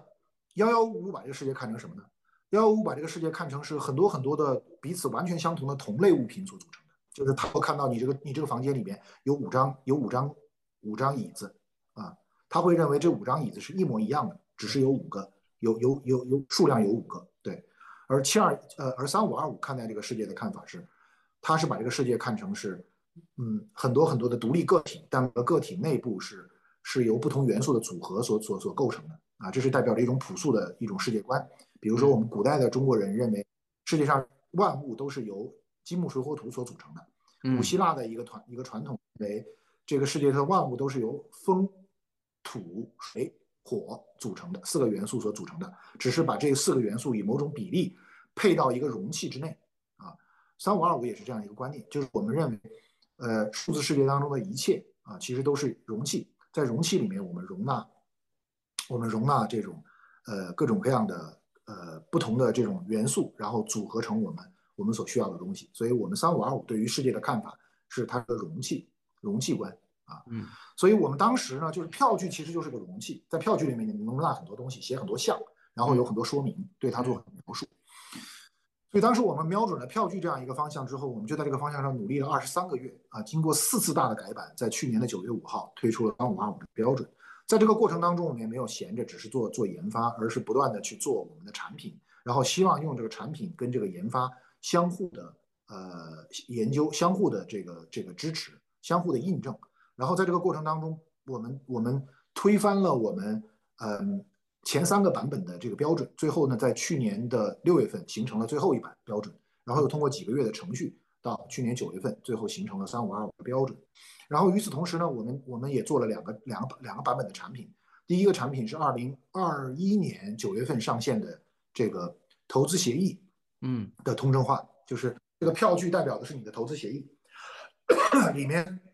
里面锁住了你将来应该得到的所有的 token。然后按照票据所规定的方式和时间啊进行释放，这是第一种，第一个版本。第二版本是二零二一年十二月上线的债券啊，这个我就不多解释。债券是啥，咱们都知道。嗯。那这两个产品其实都不是完全基于这个标准的，最后最后标准的三五二五开发的，都代表了那个时间那个时间我们我们对这种新型资产的一个认识。一直到去年的三月五呃去年的九月五号，三五二五这个标准正式确立之后。我们只开发我们的第三版产品，那么现在呢，第三版产品是三月三月二十号落地的，它是一个基金超市啊，待会儿我们可以更加详细展开。但总体而言，我想让你知道的是，Sof 是一个有关于关于数字资产方面有一个原创性的想法，嗯，然后做了一个应用，去印证我们这个原创性的想法，印证和哺育我们这个原创性的想法，让这个原创性的想法不断的成长和成熟。但我们的我们我们 SOF 最后的成果其实是两个，一个是一个具体可用的一个应用，就是这个目前来看是这个基金超市啊，它可以处理，可以可以可以构造这种这种高度复杂性的资金基金啊，有多种多重底层资产组合之后产生的这种基金，然后最重要的是可以做优先，可以做夹层，可以做劣后，嗯啊，这是这是我们一个产品，大家可以用的。还有一个就是我们产生这个三五二五这个标准，以及我们将为这个标标准。构造一个生态，去允许独立于我们的第三方去构造这个这个，去去把更多的资产用三五二五的这种形式把它把它放到链上来。而这其中有三类主要的资产，第一类是类账户类资产啊，就是账户抽象型资产，像钱包一样，它是个容器，它可以容纳别的资产，这是第一类资产。典型的代表作可能就是会员卡，或者是钱包、票据，嗯，这种东西。第二，第二类资产是高度就是具有具有一定的复杂度的金融高级金融衍生品，包括像 ABS、MBS、呃 CDO 啊这种分层的啊优先夹层劣后这种东西，呃，包括包括呃组合 ETF 指数这种比较复杂的呃这种金融金融衍生品，用用呃三五二五可视化的表达非常的方便啊，也非常的灵活。第三种就是真实世界资产上链，因为三五二五具有非常好的、非常强的信息描述能力和与外界的这个外界的动态信息对接的这样的一个能力，能够实时动态的反映外部世界资产的状态变化，因此呢，呃，非常适合用来表达 RWA。所以这就是三五二五的几个主要的应用场景。那么我们除了做了 SOF 这样的一个具体的产品之外，还要做这样的一个整个的这么一个生态的基础设施。让任何第三方都能够在 SOF 上面，呃，不不是在 SOF，在在在我们这个基础设施上面去，呃，去做去做各种各样的这种这种半云质化的啊这种这种资产或者具有容器性质的资产，嗯，那么我们相信这个东西是有很大的前景的。您这块是怎么去构思整个 ERC 三五二五未来长远的一个发展？您是会？团队去主导说，呃，整个 ERC 三五二五标准的整个发展，还是说您会通过什么样的一个思路去把整个 ERC 三五二五的这个所谓的 mass adoption 去逐步去展开呢？我认为现在的我在团队当中的决策越来越清晰，我是要负把三五二五的生态做起来，把三五二五生态做起来的最主要的做法，就是像当年的 Vitalik 和当年最早的这个中本聪一样，要不断的去布道，要去讲把这道理讲清楚，然后。把手放开，让大家来做，把最大的利益贡献给社区。这个不是一句口号。有人现在在我们的，在我们三五二五里面要去做交易所，我们支持，我们不会跟你去竞争。嗯，你去做三五二五的 SF 的交易所，我们支持。有人要去做各种各样做去去做钱包啊，去做游戏，去做社交，我们都支持啊，不会因为说我们是三五二五的创造者，所以这些东西必须我们来做，没有这样的想法。最好就是我们大家一起做啊。而且你们加的比我们成功，我们我们与有荣焉啊，这是第一个。第二，我再把这个话题深入一点啊，因为我这个人，你跟我聊多了，你就会知道，其实我是喜欢不断往下钻的，我的思考是喜欢往下钻的，不是喜欢浮在上面的。我们这个团队之所以跟很多其他团队表现的有点不太一样，尤其是跟华人这个团队有表现很大很大的不太一样，其实有两个根本原因，有两个根本原因。第一个原因是被迫的，还有一个原因是我们主动的。被迫的原因呢，很简单。我们这个团队没有很多团队的，就尤其是现在比较火的这个原创团队，这个木三团队这种光鲜的技术背景啊，还有非常好的所谓的什么名校的背景啊。然后我们这个团队两个两个七零后配加一个九零后，我们并不是一个很多投资人非常喜欢的，或者或者特别特别愿意追捧的那种那种呃所谓的明星创业团队的那种感觉啊，不不是这样，嗯。我们这个团队，我们没有，我们没有就是进行这种突破性原创技术创新的突出优势，不是我没有这个能力，我们将来会有一些这样能力展示给大家，但是这不是我们的突出优势，这一点人家投资人没看错啊。另外呢，我们也不是什么密码学这个方面具有什么专利啊，或者什么方面的这个这个呃呃呃核心原创技术的这个呃拥有者啊，可以讲，就是我们不是。传统意义上，按按照 Web 二古典互联网思想来来眼光来看待，最最最最适合搞创新的、最有创新能力的那那那一种创业团队。因此，在这样一个情况下，我们只能突出我们最大的一个优势，就是就是我跟老王，也包括志强在内啊，我们三个人其实对这个行业有自己的一个比较比较深度的一个看法，就是说，呃，我们认为 Web 三是一个社会运动。嗯，是一个社会运动，那么因此你需要对于社会运动它的方向、它的正义性、它的价值、它的价值主张，你要有一个看法。这不是我们华人团队最擅长的，这实际上占，这实际上带有一些社会层面的一些思考的东西，而这种东西呢，恰恰是我们这个团队的优势。如果你听过老王做这个，做这个文理两开花。啊，做这个 Will 做文理两开花，你就知道他也是一个有非常深度的第一性思考的人啊。我跟他两个人很多年的朋友，我们这个年龄也决定了，呃，我们我们在这个方面有一定的有一定的思考的优势。对，我们我们是从数字资产的角度切入进去，这就我要谈到我们的第二个创新的主要选择。我们的主动选择就是我们是从数字资产这个角度主动切入进去，来进行创新的。我们认为这个地方有空间，这来自于我们这么多年的，既既来自于 Ryan 的这个敏锐的作为年轻人的这种天然的敏锐，也来自于我跟 Will。长时间的，呃，过去主要的成功的经验，但主要是失败教训，在这个过程当中的痛苦的思考得来的这么一个方向啊。因此呢，啊，我们主动选择了这个这个呃，主动选择了就是呃票据啊，数字票据这个方向。嗯。那么，主动选择这个票据这个方向的一个核心的思考，又来自于这样的一个一个点，就是我认为啊。区块链是个非常昂贵的基础设施，与它对应的中心化系统相比较，它无论是在性能上，还是在存储，还是在这个价格上都没有优势，甚至是很大的劣势。嗯，那么它唯一的优势就是它的它的呃，应该不是说唯一唯二的优势，就是它的可这个透明性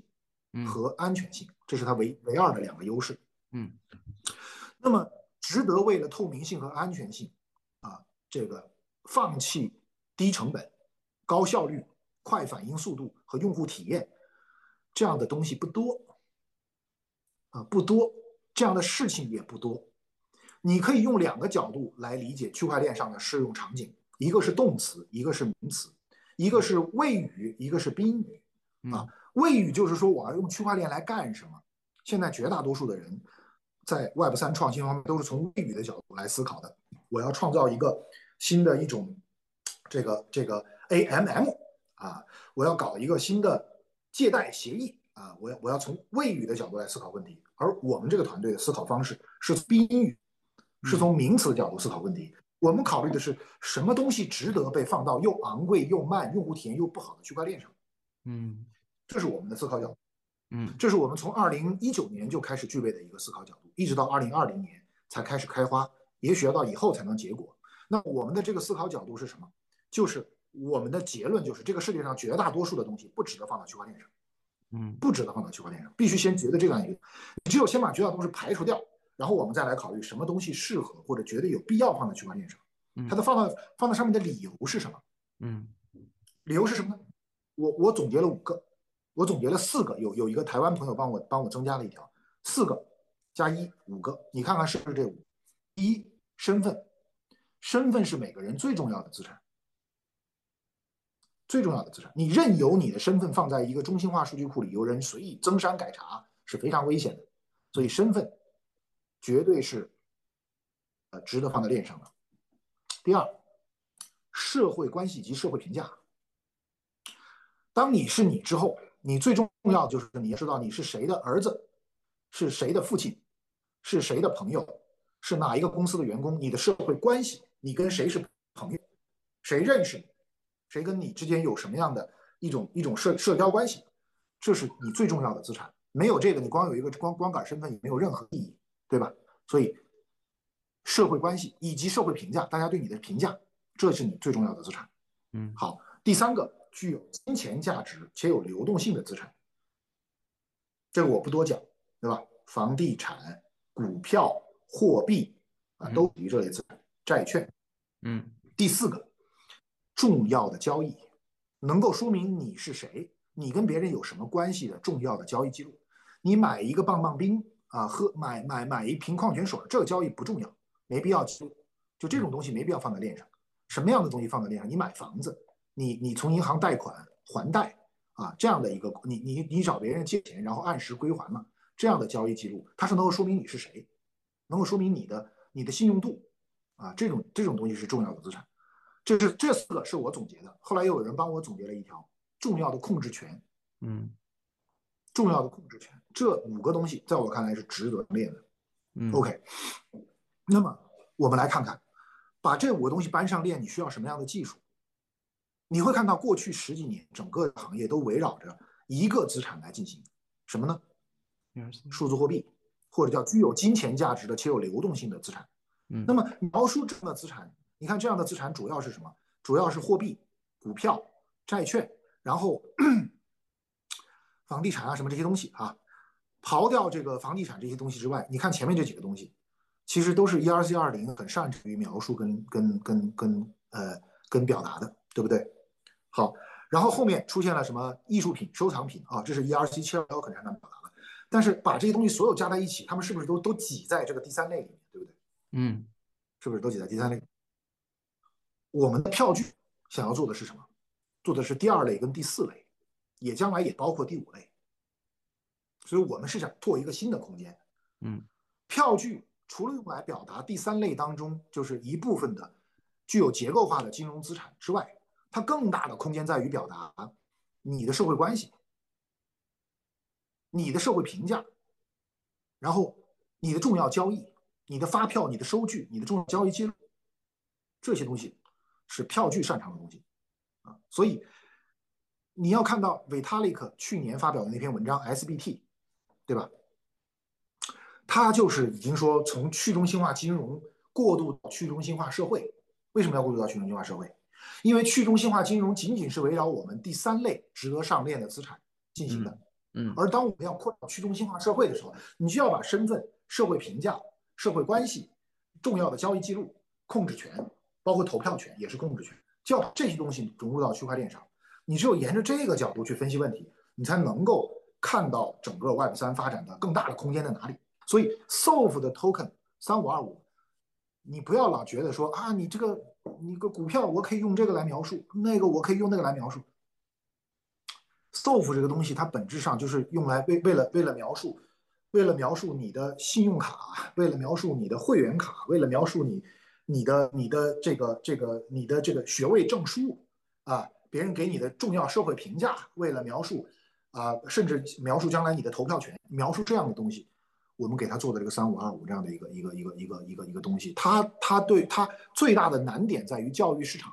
最大的难点在于让大家认可和和和支持我们这套主张。但是我相信，一旦大家认认可和知道了，一旦出现一些成功的项目。不过不一定是来自于我们 SOF，来应该也来自于我们这个这个市场上其他的合作伙伴。嗯，那么我相信这个呃这这件事情它的它的意义是跟呃二零七二幺是同等的啊，甚至我如果敢敢再口出狂言一点的话，我觉得可能还要高于他们，因为他的描述能力要要超过二零和七二幺的这个这个这个这个这个领域。嗯，那孟云老师您会？如何去去定义就是这个 ERC 三五二五它更宏大的一个愿景？可能有很多朋友他们可能不太了解 ERC 三五二五，他们可能还不太能想得到那些点。但您作为一个呃参与到三五二五制定过程中的这个参与者，您会如何去看这个三五二五它更长远的未来？它有什么更值得让人期待的一些东西？呃，我的想法就是说，刚才我说那三类资产是最适合用。用 SOF 的用用最适合用三五二五来描述的。咱们首先区分开，SOF 是一个项目，三五二五将会是一个生态。嗯啊，然后呢，SOF 呢，它是一个基金超市啊。那么所以的话，将来大家可以在上面去去去构造各种各样的基金，然后去构造各种各样的复杂的、高度复杂的基金产品啊，高度高高度先进的基金产品，分呃那个呃优先啊、劣后啊，然后那个保险啊，这个这个 CDO 啊这种，在我们 SOF 上面都可以构造出来。啊，然后底底层资产可以包含各种各样的，就是呃链上的资产和真实世界的资产，我们都可以都都都要在 SOF 里面去做，所以 SOF 本身就是个大故事。但是我今天更更更主要的跟大家讲的是三五二五的生态，三五二五这个生态，我们就是要优先去把你的社交关系通证化，用三五二五通证化，把你的把你的社会评价用三五二五通证化，把你的重要交易记录用三五二五通证化，把你的重要的权利用三五二五通证化。嗯然后这个生态将会是大量的真实世界资产，可流动的或者不可流动的，你的个人的、你的、你的呃各种各样的会员卡，你的各种各样的社交关系，都能够用用三五二五这样的一种描述形式在链上存放。那么这样一来的话，我们这件事情，它的从从从资产的角度来说，从规模的角度来说，嗯，我我觉得我们将会跟七二零七二幺幺幺五一起共同完成。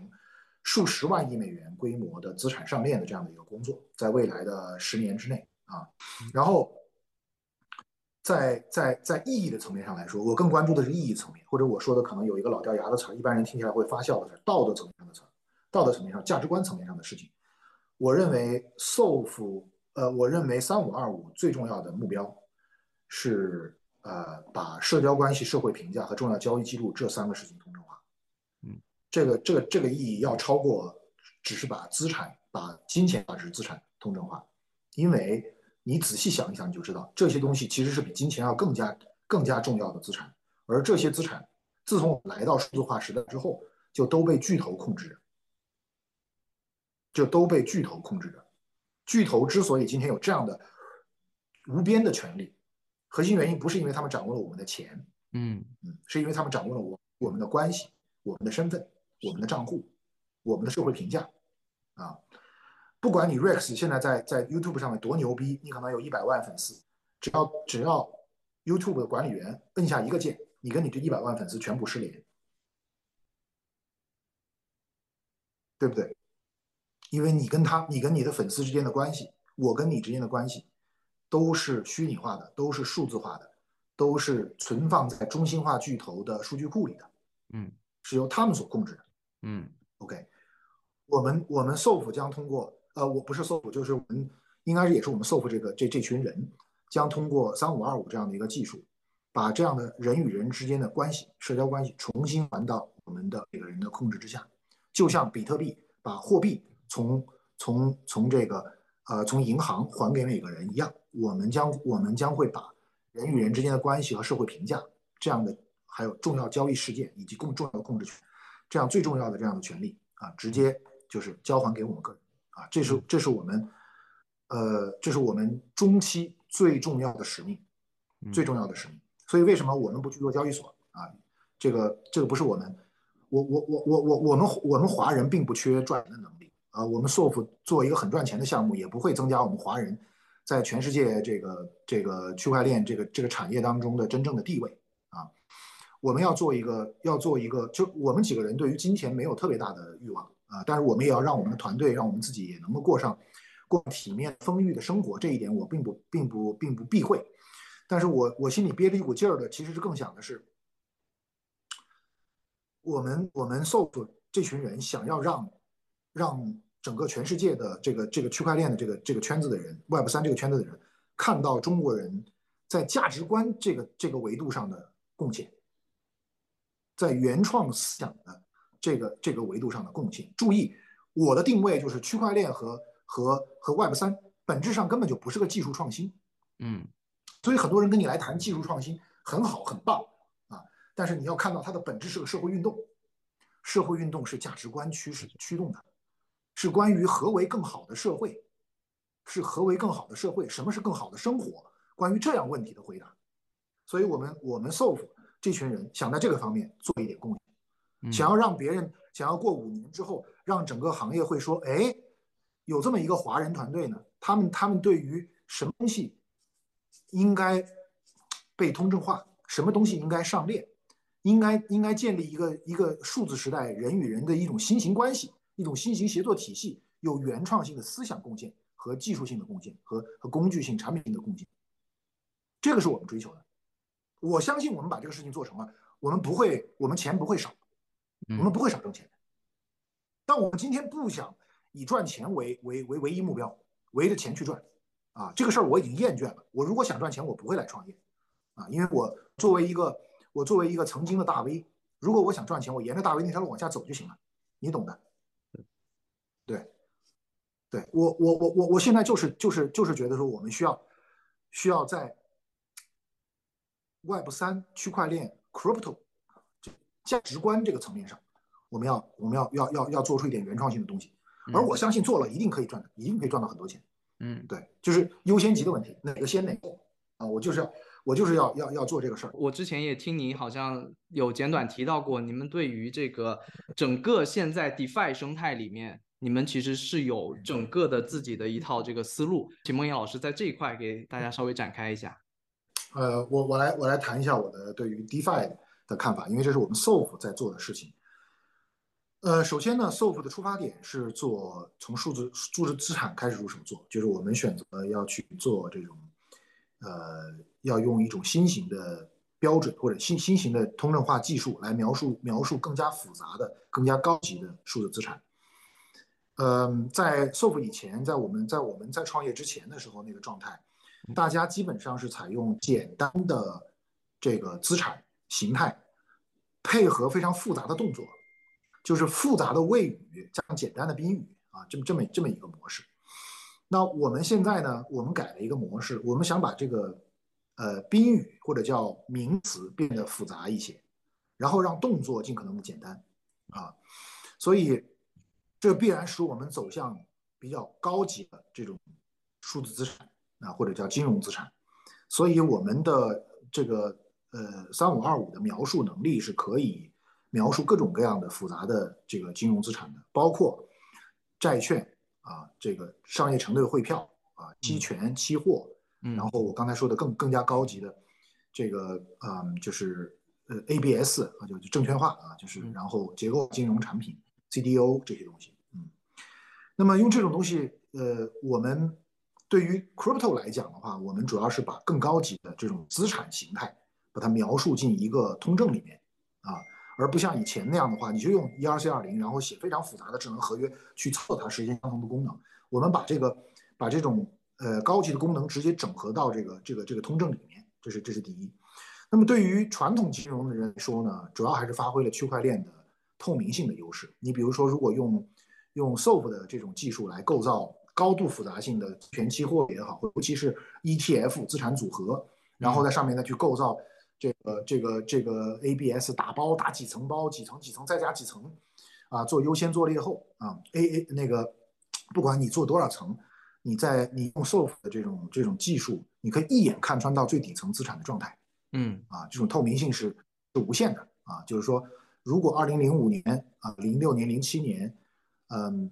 这个美国他们有有有 SOF 这样的技术来来来来进行这个呃资产的组打包的话，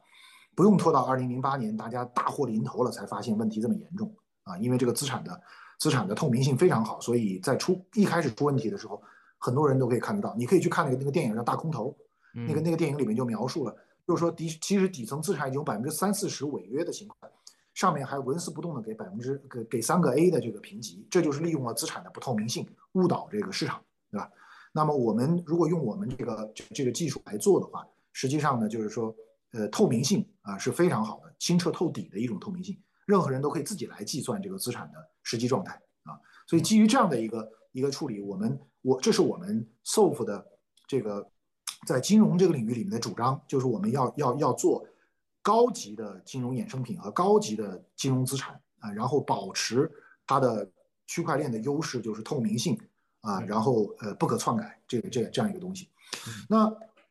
呃，我刚才讲了三二五的三个主要应用场景，一个是一个是带有容器性质的啊这样的一种资产，还有一个是高级金融资产，还有一个就是我们说呃交易呃呃就是真实世界资产。实际上第二种跟第三种之间是有是有重叠的。啊，就是是有很多基实体资产，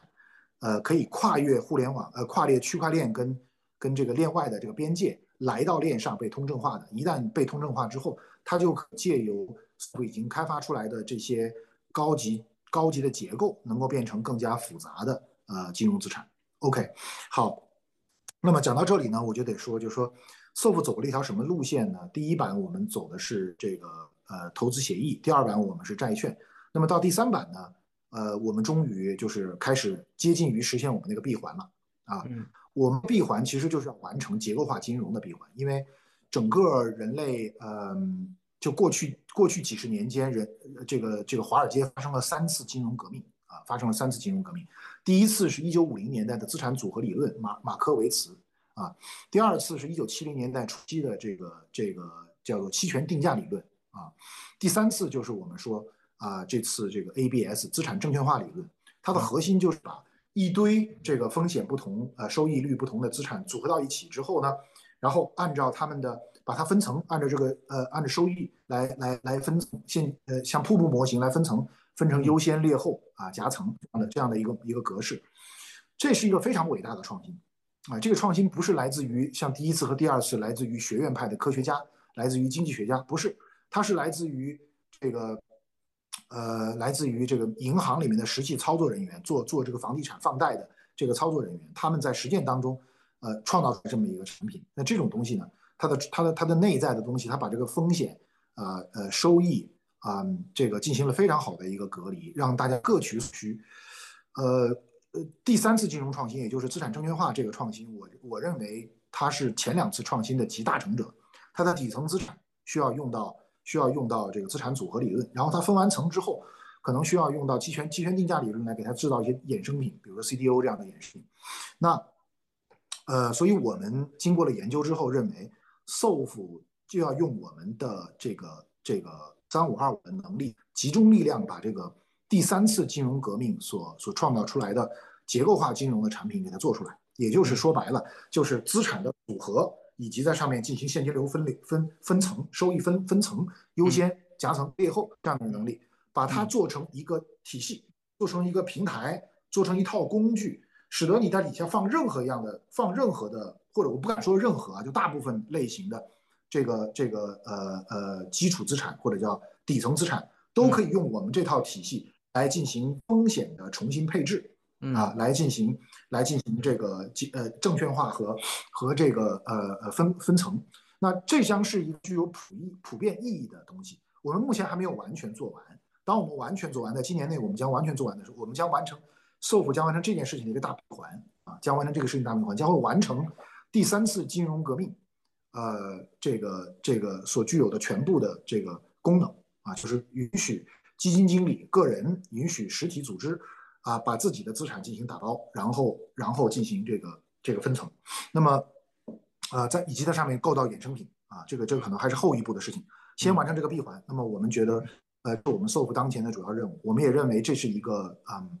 这是一个具有巨大价值的事情啊。我们也要挣钱，也不是不要挣钱啊。这不要不要认为刚才我跟你提到说我们要要去补那个价值观的短板，我们就不挣钱。我们恰恰是因为我们认为我们做的这些事情既补上了价值观短板，而且还能够挣到更多的钱，所以我们才会去这么做啊。嗯。所以呢，呃呃，所以 SOF 现在要做的其实就是这个基金超市。所谓的基金超市，其实就是给给这个。基金基金给基金经理以及未来给每一个人一种去构造自己结构化金融产品的一种工具和能力啊，然后让他们这个把这种把这种东西做出来。那么，呃，我们相信这个东西是整个 DeFi 的一块新空间。对我们这个团队的特点就是敢去敢去敢去开一条新路。嗯啊，我们觉得如果在在在 DeFi 里面都不敢这么做的话，那对吧？就是。我们中国人就喜欢搞山寨，我们原来也想搞山寨，但但是，但是呃，已经到了 DeFi 里了，你还不敢开新路，我觉得有点太保守了，所以试一试嘛，对吧？现在我们也不也不怎么也也不怕会因为一个事一个事情没做成功就会死掉，我们现在有很多的布局啊，不会因为一个一个一一个项目不成功就死掉，所以我们敢于去做这样的尝试。从孟岩老师前面关于不管说 ERC 三五二五还是说 SOF 团队你们正发力的一些事情上面，确实感受到，一个是 ERC 三五二五，它确实是一个链上原生的这样的一个标准，它呃跟链上的这个层面去看的话，它确实是带来了更多的一个链上资产的一个结构的一个丰富性。同时，我能感受到 ERC 三五二五带来的新的很多的一个可能性，确实会落在。跟现实世界的这些资产，RWA 如何去让让它去上链啊，去让链上链下的一些现实生活中更复杂的一些资产，能不管是金融的资产也好，还是非金融的资产，能在链上去表达出来。那在这一块，我也看到您最近在推特上面，您也写了一呃一句话，就是您认为 ERC 三五二五可能是这个 RWA 去代币化。呃，在链上代币化最好的技术没有之一，能不能在这方面给我们稍微展开一下？您背后是怎么去去想这个问题的？呃，我先给一个非常明确的一个一个论断：三五二五本质上是智能合约通证化，它其实是通证化的智能合约，它给通证它给智能合约加了一层皮。你可以把若干个智能合约打一个包，然后加上一层皮，变成三五二五票据。OK，好，那么这样一来，你就要知道三五二五在编程能力上是等价于智能合约的。嗯，OK，这是这这个重要的结论，我们不展开讲，因为展开讲就就很很长时间了。那么加了这层皮到底是干嘛的？加了这层皮是给人看的啊，是为了表达信息，为了表达信息。那么等价于智能合约这件事情意味着什么？这就意味着刚才我跟你讲的，我要表达高级复杂资产，那么我就可以把很多复杂的逻辑和功能打包到这个资产本身。嗯啊，就不再需要你在外面去做很复杂的智能合约去操作它，我可以把这个把这个复杂的动作和逻辑打包到这个资产本身里，让这个资产本身变成 smart asset，智慧资产、聪明的资产，对吧？那么我刚才我跟你讲的 SOP 现在在做的事情，比如说结构化金融，它其实就是利用智能合约的技术能力，把这些分层啊、组合呀这样的一种复杂的能力，这样一种高级能力，直接打到这个资产里面，让这个资产本身变得很很很聪明、很智慧。OK，那么这件事儿我做一个补充。那么作为一个可视化智能合约，它的另外一面，它的智能合约这一方面，解释了刚才我说的 SOF 做制造高级和和这个智慧资产的这样的一个能力。那么它的可视化解释什么能力呢？或者利用它这个可视化能力呢？就主要体现在真实世界资产上啊，因为真实世界资产，我们我们想象要把真实世界资产放到链上，最主要的这个要求是什么？最主要的要求是穿透性，你能够穿透链上和和链下之间的边界，让你能够实时的了解和和和确认这个真实世界里面它对应的那个资产状态。真实世界资产你不要理解为现实世界当中的物理资产，真实世界资产包含很多的种类，有一些真实世界资产，比如说我跟你的关系，这就是真实世界资产。这种东西是不需要，就直接可以我们把它描述一下放到链上。就以我们这个关系通证化，以这个通证作为作为唯一的一个标一个标准，作为一个一个一个基础，我们来建立我们之间的关系。那么这种资产呢，我们突出的是三五二五的可视化能力啊，可视化能力，以及它可以作为像一个钱包一样，可以收、可以发、可以存储其他资产的能力。这是这是我们来表达真实世界资产的第一个突出的能力，就是它作为一个。它有非常好的描述能力，而且可以承载我们之间的一系列的互动关系，对吧？你给我发了一张，你给我空投了一个一个一个一个一个纪念的纪念纪念品 NFT，我呢往你那儿呃捐助了或者是是赞助了这个几块钱，这些东西都可以在我们的呃三五二五里面表达。所以所以这是一类真实世界资产，就是就是关系类的真实世界资产，这是一类。但是大家提真实世界资产的时候，最普遍的考虑到的还是真实世界物理世界里的资产。这部分资产上链好，这部分资产上链最大的困难是什么？最大的困难我们管这个叫硬连接，就是穿越链上跟链下的边界，让链上的一个 token 去代表链下的一个一个一个资产。那链下的这个资产物理资产如果发生状态变化，你链上资产怎么知道呢？怎么能同步呢？你那个东西已经破损了，已经消失了，我链上的资产怎么能够反映出来呢？这件事情呢，需要链上的这个资产。除了具有丰富的这个，除了具有丰富的这个信息表达能力、可视化能力之外，除了具有智能合约那样的编程能力，能够自动发消息报告 owner 啊，有事儿发生了。除了这样的能力之外，它还需要有一个就是动态更新的能力，它的外部的信息动态更新啊，然后它能够侦听现实世界，能够对接现实世界的 Oracle 啊，呃，数据数据。呃，feed feed 就是数据服务这样的能力。那么这些能力呢，都是我们在设计三五二五的时候重点考虑的东西。所以三五二五其实在针对动态更新数据啊，包括可视化，包括跟外界的 Oracle 还有数据数据服呃服务器对接这些地方上，都做了一些精心的一些社会化。嗯啊，当然别的标准也可以做，但是可以说目前主要主流的标准当中。三五二五是在这个方面做的比较考虑的比较深的，嗯，在抽象的角度来说，三五二五本质上是一个容器协议，它是一个数字容器，所以这个是一个数字容器，在上面跳加了一个加了一个呃柔性的这个这个屏，可以动态的显示信息，然后这个容器里面可以包含一系列的权利主张啊，然后这样的一个东西。当然，用来表达真实世界资产是非常合适的。我不敢说是最合适，但是应该是目前已经出现的技术标准当中最合适的那样的一个一个技术。所以在这个方面，我还是有信心的。那么，我们现在已经在在一些地方展开。你比如说，我们在澳洲，我们我们嗯孵化了一个项目，把发票啊，把发票这样的一种真实世界资产，把它放放链放到链上，变成三五二五的 token。把应收账款这种具有半金融性质的这种这种资产，真实世界资产，把它放到链上来。那么这种东西就是已经已经得到验证，三五二五非常适合，对吧？那当然，有的朋友把它用来去描述这个描述游戏装备，那有些游戏装备在我们看来也属于真实世界资产，就是我们所谓的真实世界，就是它不是指物理世界，它是指非 Web 三、非区块链的世界。嗯，就区区块链之外的世界，我们都叫真实世界。那么游戏装备也可以被被被被被视为真实世界资产。那么只要建立一个这样的一个一个一个 Oracle 的这么一个机制，这么一个预言机这么一个机制，或者这么一个桥的机制，能够把真实世界资产的状态实时的反映到三五二五的这个可视化的信息上面上，那么我们就可以这个很好的表达真实世界资产，对吧？所以呢，这个是这个是呃。表达的主要方面，那另外还有一个更深层次的，就是说，未来比较科幻了啊，比较科幻了。未来因为三五二五本身是一个智能合约，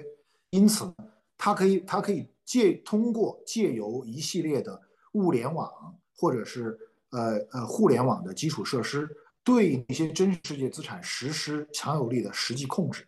OK，我不知道你能不能理解。比如说把三五二五的票据跟一个锁。我这个智能合约嘛，我的智能合约控制一把物理锁，控制一把物理锁。那除非你暴力破破坏，否则不通过我三五二五合约上的这个这个这个票据上的签字，那个锁你打不开。嗯，所以我可以用它来管集装箱。我一般不说这个事情，因为我估计可能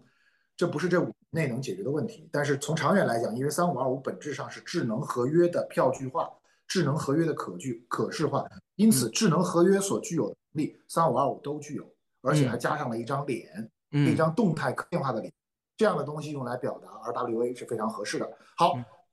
说完这个，我要再补充一个，为什么像我这种相对比较理想主义的这个 Web 三或者或者区块链的人愿意去搞去搞这个 RWA 呢？这是不是一种妥协？是不是一种背叛呢？不是，是因为我又有一个很重要的观点和思想，就是我认为任何一场重要的社会运动。它都有三个阶段，叫正反合。正反合，正就是理想主义者提出的那套体系，但是可能由于过于理想，它无法在实践当中生存和发展啊。然后反呢，就是这个理想主义发生了异化，发生了异化，偏离他自己的目标，走向了他的反面。和呢，就是说坚持，就是跟现实世界去去去整合，然后呢，跟传统去结合。去用理想主义的东西去改造和整合，嗯，事实证明啊，这个往往是反是付出很大代价，是出现很大问题的，和往往是最后达到目标的那个方式。我们套到我们区块链这个领域，正我认为就是中本聪啊，这个维塔利克这帮人，他代表的是那种理想主义那种那那那那种思想，对吧？他们取得了较大的成功，不能说非常大，但是较大的成功。反是什么呢？反就是过来把这套思想拿过来，然后来自己发财，搞异化，这这这这这个呃割韭菜这套人，这些人就是反啊。嗯，和是什么呢？和就是我认为现在我们包括 Web 三，为什么我我我我并不是很喜欢 Web 三这个说法，但是我支持 Web 三，因为我认为 Web 三有可能走出和这条路，就是说跟传统世界去去整合，然后但是我们一定不要忘了，我现在不满的是。在跟传统世界整合的过程当中，忘掉了自己改造传统世界的传统外部的这种互联网的这样的一个使命，变成变成一个去去去赚钱了这么一个目标了。我我们认为正确的做法仍然是在整合的过程当中去改造对方，去改造对方，对吧？这是这是我们的目标。那呃，我觉得就是 Web 三呃 RWA 为我们做这件事儿提供了一个很好的切入点，对吧？因为传统世界当中痛点之一就是有大量的 RWA 资产。小公司的应收账款，对吧？这个一个一个小农场的这个呃这个票据，然后还有土地，还有很多未来的进未来的现金流都无法进行有效的通证化，呃，无法进行有效的上市交易。那么这个时候，我们把它变成变成通化，在一个更流动性更好、透明度更高的一个市场里面，有机会啊把这个事情做起来。如果能把这个事情做起来的话，我们就能够有效的用我们这个体系去改造传统金融。啊，所以这个包括改造传统的互联网，这个是这个是我的我的一个期望，不敢说一定成功，啊，但是我觉得这是有机会的啊。所以呢，呃，我觉得我们为什么要用呃，为什么我们会积极的推动用三五二五来去做 RWA，就是基于这样的一个一个一个一个基础的思想。我们不能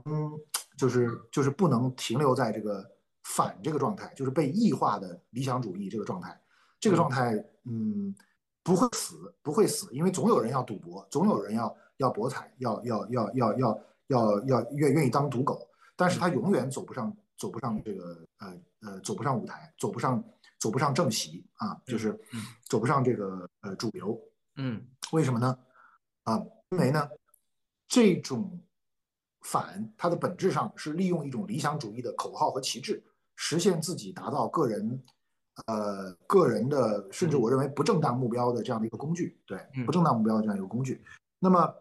通过这种通过这种做法呢，公众最终会发现，你声称要对付的、要要推、要要颠覆的是那一个一千公里之外的这个呃传统体系，然后呢，你取而代之的是一公里之内的一千个这个小流氓，嗯。对于绝大多数的老百姓或者或者企业来说，或者个体来说，嗯，我们宁可要一个一千公里之外的这个这个呃这个一个中心化的一个一个巨头作恶，也不愿意一公里之内出现一千小流氓对我们对我们这个对对我们作恶。所以实际上，嗯，在 Web 三这件事情当中，过去 Crypto 这件事情当中，对于现实的批判是很深刻很到位的，但是建构做的一塌糊涂，就是。就是千疮百孔啊！就是你你你你你你对，你要你要解构中央银行货币，但是你看看你做出来啥东西，对吧？这件事情是要保持非常非常严肃的一个批判态度的，不要因为我们搞 Web 三就整天去谈一些嗯跟现实脱节的一些一些一些口号。那现实世界当中，就是你你你对付的是是你你你是你是因为中央银行货币体系有这样那样的问题，所以你创造了区块链。创造了数字货币，结果你这些东西在很多方面，或者说在绝大多数的表现，远远不如中央银行货币。嗯，你怎么解释这个问题？你怎么去处理这个问题，对吧？所以实际上，我们对这些问题一定要有非常清醒的和和和时代的认识，然后你才能够去去往前走出这一步。真实世界资产的确是我认为目前走出目前这个困境的，可能是一个有效的一个一个手段，就更不要说。传统世界里确实很有很多人支持这个真实世界资产上链，比如说前不久 CT Bank 说啊，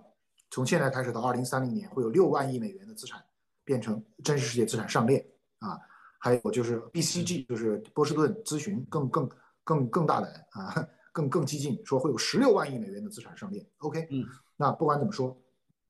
传统世界的人愿意支持这个，我们跟他们合作，然后我们不要忘记改造。改造这个这个这个世界的目标，但是要要要用一种改良主义的心态去跟去跟传统世界去做整合，这是可能是我们走出当前 Web 三困境的的的这样的一个一个路径。确实，我感觉 Web 三或者说区块链吧，区块链这样的一个带着价值观，从一开始出来其实就带着浓厚的价值观和这个主张的这样的一个技术和理念。其实我觉得，在发展的过去的这个已经也有十几年的这个十四年的这个时间，其实一直也是在可能梦圆老师总结的那样，对吧？这个这样的一路曲折走过来，那呃，最近其实走到这一个周期里面，曾经有很多大家认为，呃，可能会非常以一种开放心态，以这种拥抱创新的姿态去跟 Web 三跟区块链技术融合的这样的一些国家。他们可能反而因为区块链这个行业里面出现的一些问题变得更加保守，比如说像美国。那另一边，我们也最近啊必须要看到的就是香港这边确实出现了一些所谓的比较积极的一些信号。我知道梦莹老师其实也虽然好像没有来到香港这一次，但是也一直对于香港发生的一些事情以及它背后的这整个的这个大逻辑有很多的一些观察和思考。能不能在这一块给我们讲一讲，就是您是怎么看香港这次这个整个比较大的这样的所谓的态度的？有人认为是转变，当然也有人认为，其实香港一直以来对于整个 crypto 其实也不能算呃太这种抗拒。其实很多的一些产业曾经也是在香港发展的很快。对，孟岩老师在这块，您是怎么看香港的这次的这个新政的？我我在我在香港问题上写了不少的东西，然后呃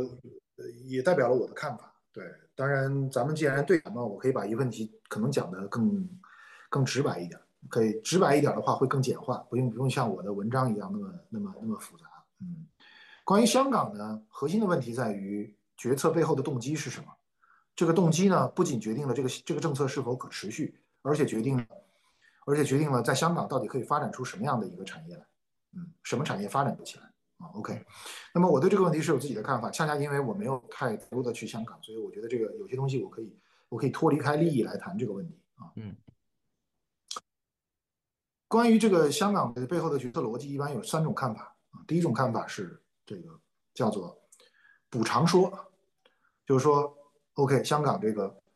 呃，在过去几年这个金融中心的这个位置，呃，被新加坡给给抢走了，所以，呃，中央政府为了为了为了补偿香港，啊，给你一个政策开放，让你去让你去折腾折，这是一第一种看法。第二种看法呢，叫做人民币国际化说，嗯，就是就是呃，在香港这个地方搞成一个搞成一个就是呃呃。搞出这么一个巨大的这个产业来，Web 三或者是数字货币这个产业来，有助于推动人民币国际化。嗯，这是第二个。第三一个说法呢，就是试点说，就是说国内呢觉得说，哎，我们要找一个地方做特区来试验一下 Web 三和区块链，如果成功了，再向内地推广。啊，嗯，我个人呢是比较倾向于第二种说法啊，第二种说法就是我认为呢。这不是一种偶然的，或者说，嗯，这个这个像第一种这个，比如说补偿说这种说法就具有一定的随意性啊。如果说这个如果说是这种说法的话，那有可能过一段时间政策会变啊。对我不是我不这么认为，我这个事情背后是不敢说是多么多么的深思熟虑，但至少是有有有论证、有思考啊、有决策的啊。这是第一。第二呢，我觉得这个这个主要的目的呢，还是基于现在目前这样的国际地缘政治这么一个大的格局之下，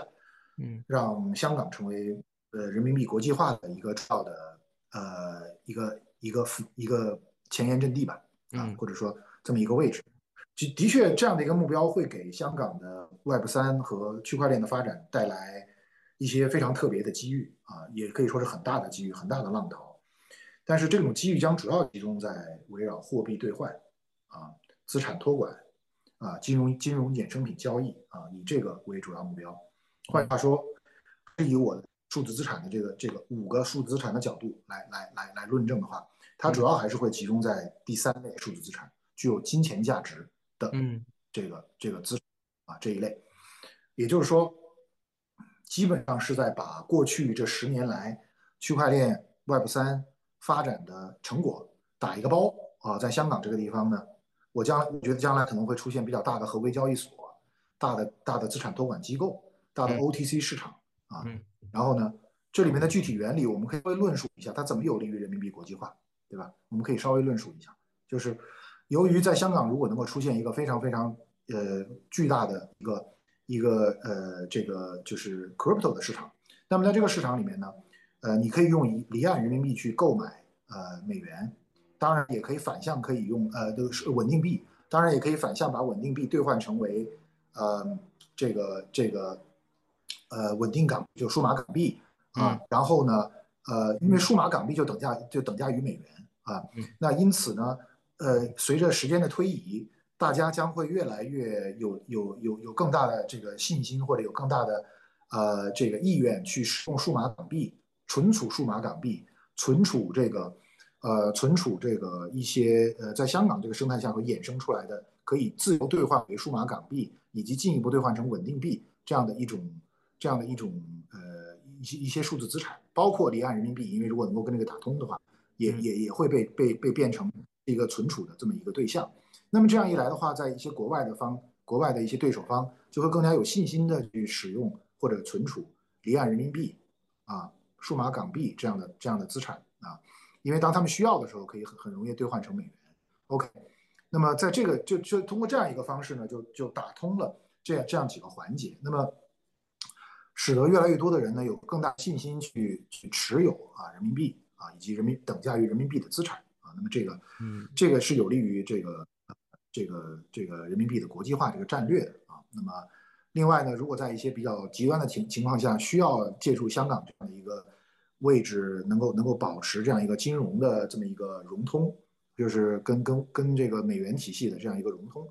呃呃，有这么有这么一个呃 crypto 的这么一个市场存在，也是非常重要的啊，也是非常重要的。此外呢，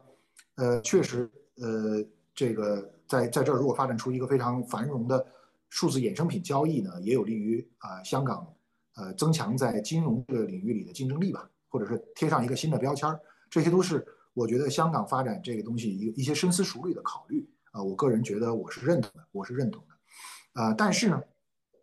呃，这也就决定了啊。附带说明一下，就是在这个目标上，我认为美国跟中国之间有默契，会达成默契。所以，美国除非两个国家发生非常激烈的对抗，否则的话，双方都会有有默契来支持这件事情在香港发生。所以，我认为香港确实面临一个很好的机会啊，这一点我是认同的。另外，香港由于有这样的一个机会存在，确实给我们提供了一个很好的活动场所，因为。Web 三对 Web 三来说，开会和思想交交流是非常重要的。那因此的话，就是呃，香港会会很适合在 Web 在成为全世界 Web 三的活动中心啊，这个也是很重要的。OK，但是说完这两点，我必须要说，如果香港的主要主要的这个 Web 三的或者区块链的呃发力点是在这个方向的话，我不太指望香港会呃发展出非常成非常嗯呃非常优秀的或者非常出色的。呃，这个就是 Web 三的应用，大宗大大规模大大啊，叫做什么 Web 三的大众应用吧？嗯，我不是很看好这个，这不是不是对，就是大量用户的 Web 三应用啊，这个这个我觉得不是不是香港的优势啊，这是第一方面。第二方面，我也不太看好香港围绕区块链的应用做出特别巨大的这种产业。产业规模，因为这种产业规模往往需要有非常长的产业链，嗯。啊，包括实体经济，或作为背景来支撑，而而这个事情呢，呃，除非大陆愿意予以支持，啊，但是目前还看不到这样的一个迹象，嗯，但是因为大陆一旦予对这个予以支持的话，就意味着数字数字票证、数字货币就就就会沿着这个这个链条向向向向内地去呃去发展。那么这件事情，我觉得决策者可能还没有没有做好这样的一个决心，没有下好这样的一个决心。那呃，如果如果香港在在这个问题上得不到内地的呃短期内得不到内地有力的支持的话，那我还是比较看好新加坡在呃利用自己这个航运中心、转口贸易中心、供应链中心的这样一个位置啊，然后呢建立起一个基于区块链的供应链体系啊，呃包括包括这个供应链金融、跨境支付啊。B to B 合作，呃，政府间支付这样的一个这样的一个一个体系，我感觉在这个竞争当中的话，我感觉可能可能呃，新加坡还是比香港更加有优势啊，这是我的看法。两个地方都不太不太容易做出那种具有具有社会很大很很大量用户的社会属性意义的 Web 三的这个产品，这种产品我还是比较看好美国啊，我还是比较看好美国。嗯，美国现在比较大的比较大的问题是它。对于数字资产持一个非常非常敌视的一个态度，但是这并不妨碍，呃，并不妨碍，就是呃，只要你通晓美国法律，然后呢，在美国的这个法律范围之内去做一些呃规避证券属性的一些数字产，然后呢，又用 Web 三的这样一个模式，这些有些思路，刚才我也跟你讲过，我觉得是有可能在在社会组织方面，我说了，就是区块链本质上是个社会运动，所以它它本质上是要解决。人之间的新建，在人与人之间建立新的关系，啊，建立新的关系，以及人与人之间发生新的互动和合作，在这个方面，嗯，以及未来在人人与人、人与机器人、人与人工智能之间建立这种新的协作关系，在这个方面呢，我个人还是比较看好美国。我认为美国，呃，正在发生一个新的产业革命啊，包括包括人工智能、无人驾驶载具。然后，嗯，这个 RNA、mRNA，呃，生物生物医药技术的进步，然后还有就是量子计算啊，这个呃民民用低廉价航天啊，呃这些呃这些领域，呃为什么在这个时间都在同同时间发生重要的？还有机器人，为什么在这同几乎同一时间都在发生重要的这个技术进步？这事儿不是一个，我觉得不是个偶然现象，很可能就是厚积薄发。到了这个年代，突然多个技术领域出现出现同步的技术突破，然后再整合起来，会产生掀起一场新的技术革命，或者是产业革命。如果是发生这样的一个情况的话，那么 Web 三呢，有有有这样的一个机会，在美国那边，呃，协调这次新产业革命之后所形成的新的社会关系和社会体系。所以，如果要是说，如果要是去说去做数字供应链金融，呃，去做“一带一路”上的这些供供应链金融体系，我会去新加坡。但如果我要是去把去把我我刚才跟你讲的用三五二五去做新型的社会关系、社会组织关系，我还是会去美国。嗯，我不知道您觉得站在这个创始人的角度或者团队的这个角度，应该如何去去迎接香港现在这样的一个此刻的这样的一个状态？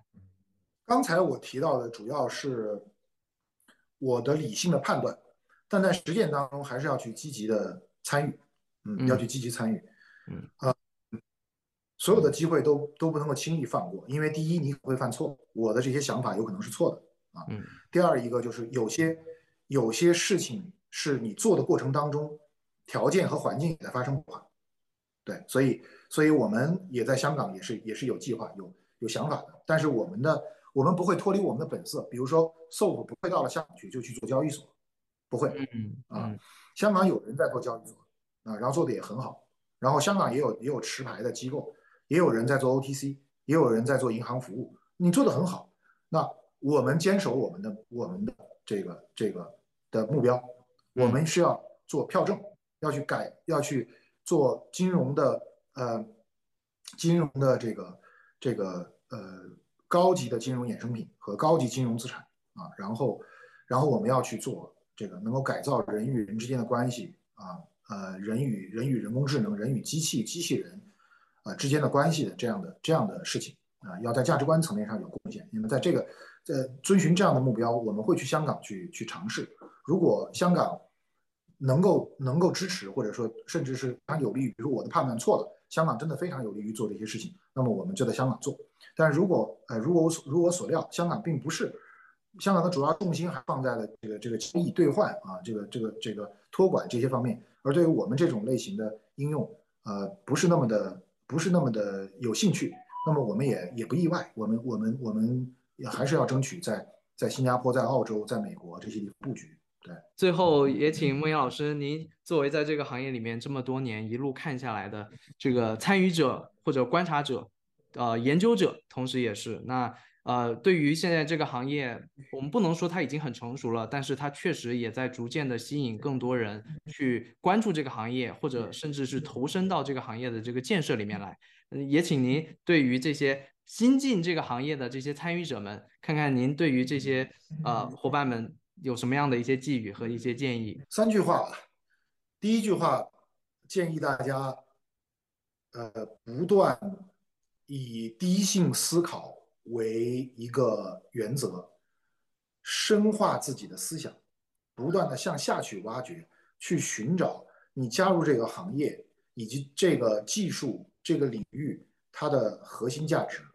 啊，这是第一句话。第二句话呢是实事求是，切忌自欺欺人。嗯，第三句话呢就是 勿忘初心。啊，这个这个区块链是一个社会运动，我们要我们是要改造人和人之间的关系，人和机器之间的关系，呃，不是就是说赚钱当然很重要，但是请大家不要因为赚钱迷失了自己，因为这件事情最后 Web 三是有可能失败的。如果它它失败，在我看来，核心的原因就是所有的人都迷失了自己啊，那么 Web 三就会失败，嗯。因为我研究 Web 三这么长时间，我我研究区块链这么长时间，我确信它实际上真有价值，真的有价值，它真的有价值啊！但是这个价值必须要有合适的人，或者抱有正确观念的人和正确技术工具手段的人，把把沿着正确的价值观方向把它把它推进。呃，按现在这样一个方向的话，我觉得，嗯，就算就算不会消失，也不会成功。嗯，所以我的批判可能大于鼓励。啊，这一点可能，呃，但是其实我是有信心的，我相信我们这个行业最后是会得到是会成功的，是会得到主流的认可的。我看到越来越多的正面的迹象，但是呃，具体到个人来说的话，我觉得很多人，嗯，缺乏的是底层的第一性的思考，缺乏的是实事求是的这样的一种态度，缺乏的是呃对于初心的那种坚持啊。所以我我自己也有这些问题。我自己也有这些问题，我经常动不动的就忘掉初心啊，对这些这些说法是给大家的，也是给我自己的，所以跟大家共同共勉吧，共同鞭策吧，因为因为这些这些点，呃，可能最后你会多年之后你会发现，呃，其实其实只有当你去做这种正确的事情的时候，赚钱并且长期持续稳定，嗯，大量的赚钱的目标才是更容易实现的，嗯。make it look easy, but it's not quite. I couldn't sleep, it's a long night. I never left, but I'm not right. You feel the heat from the start.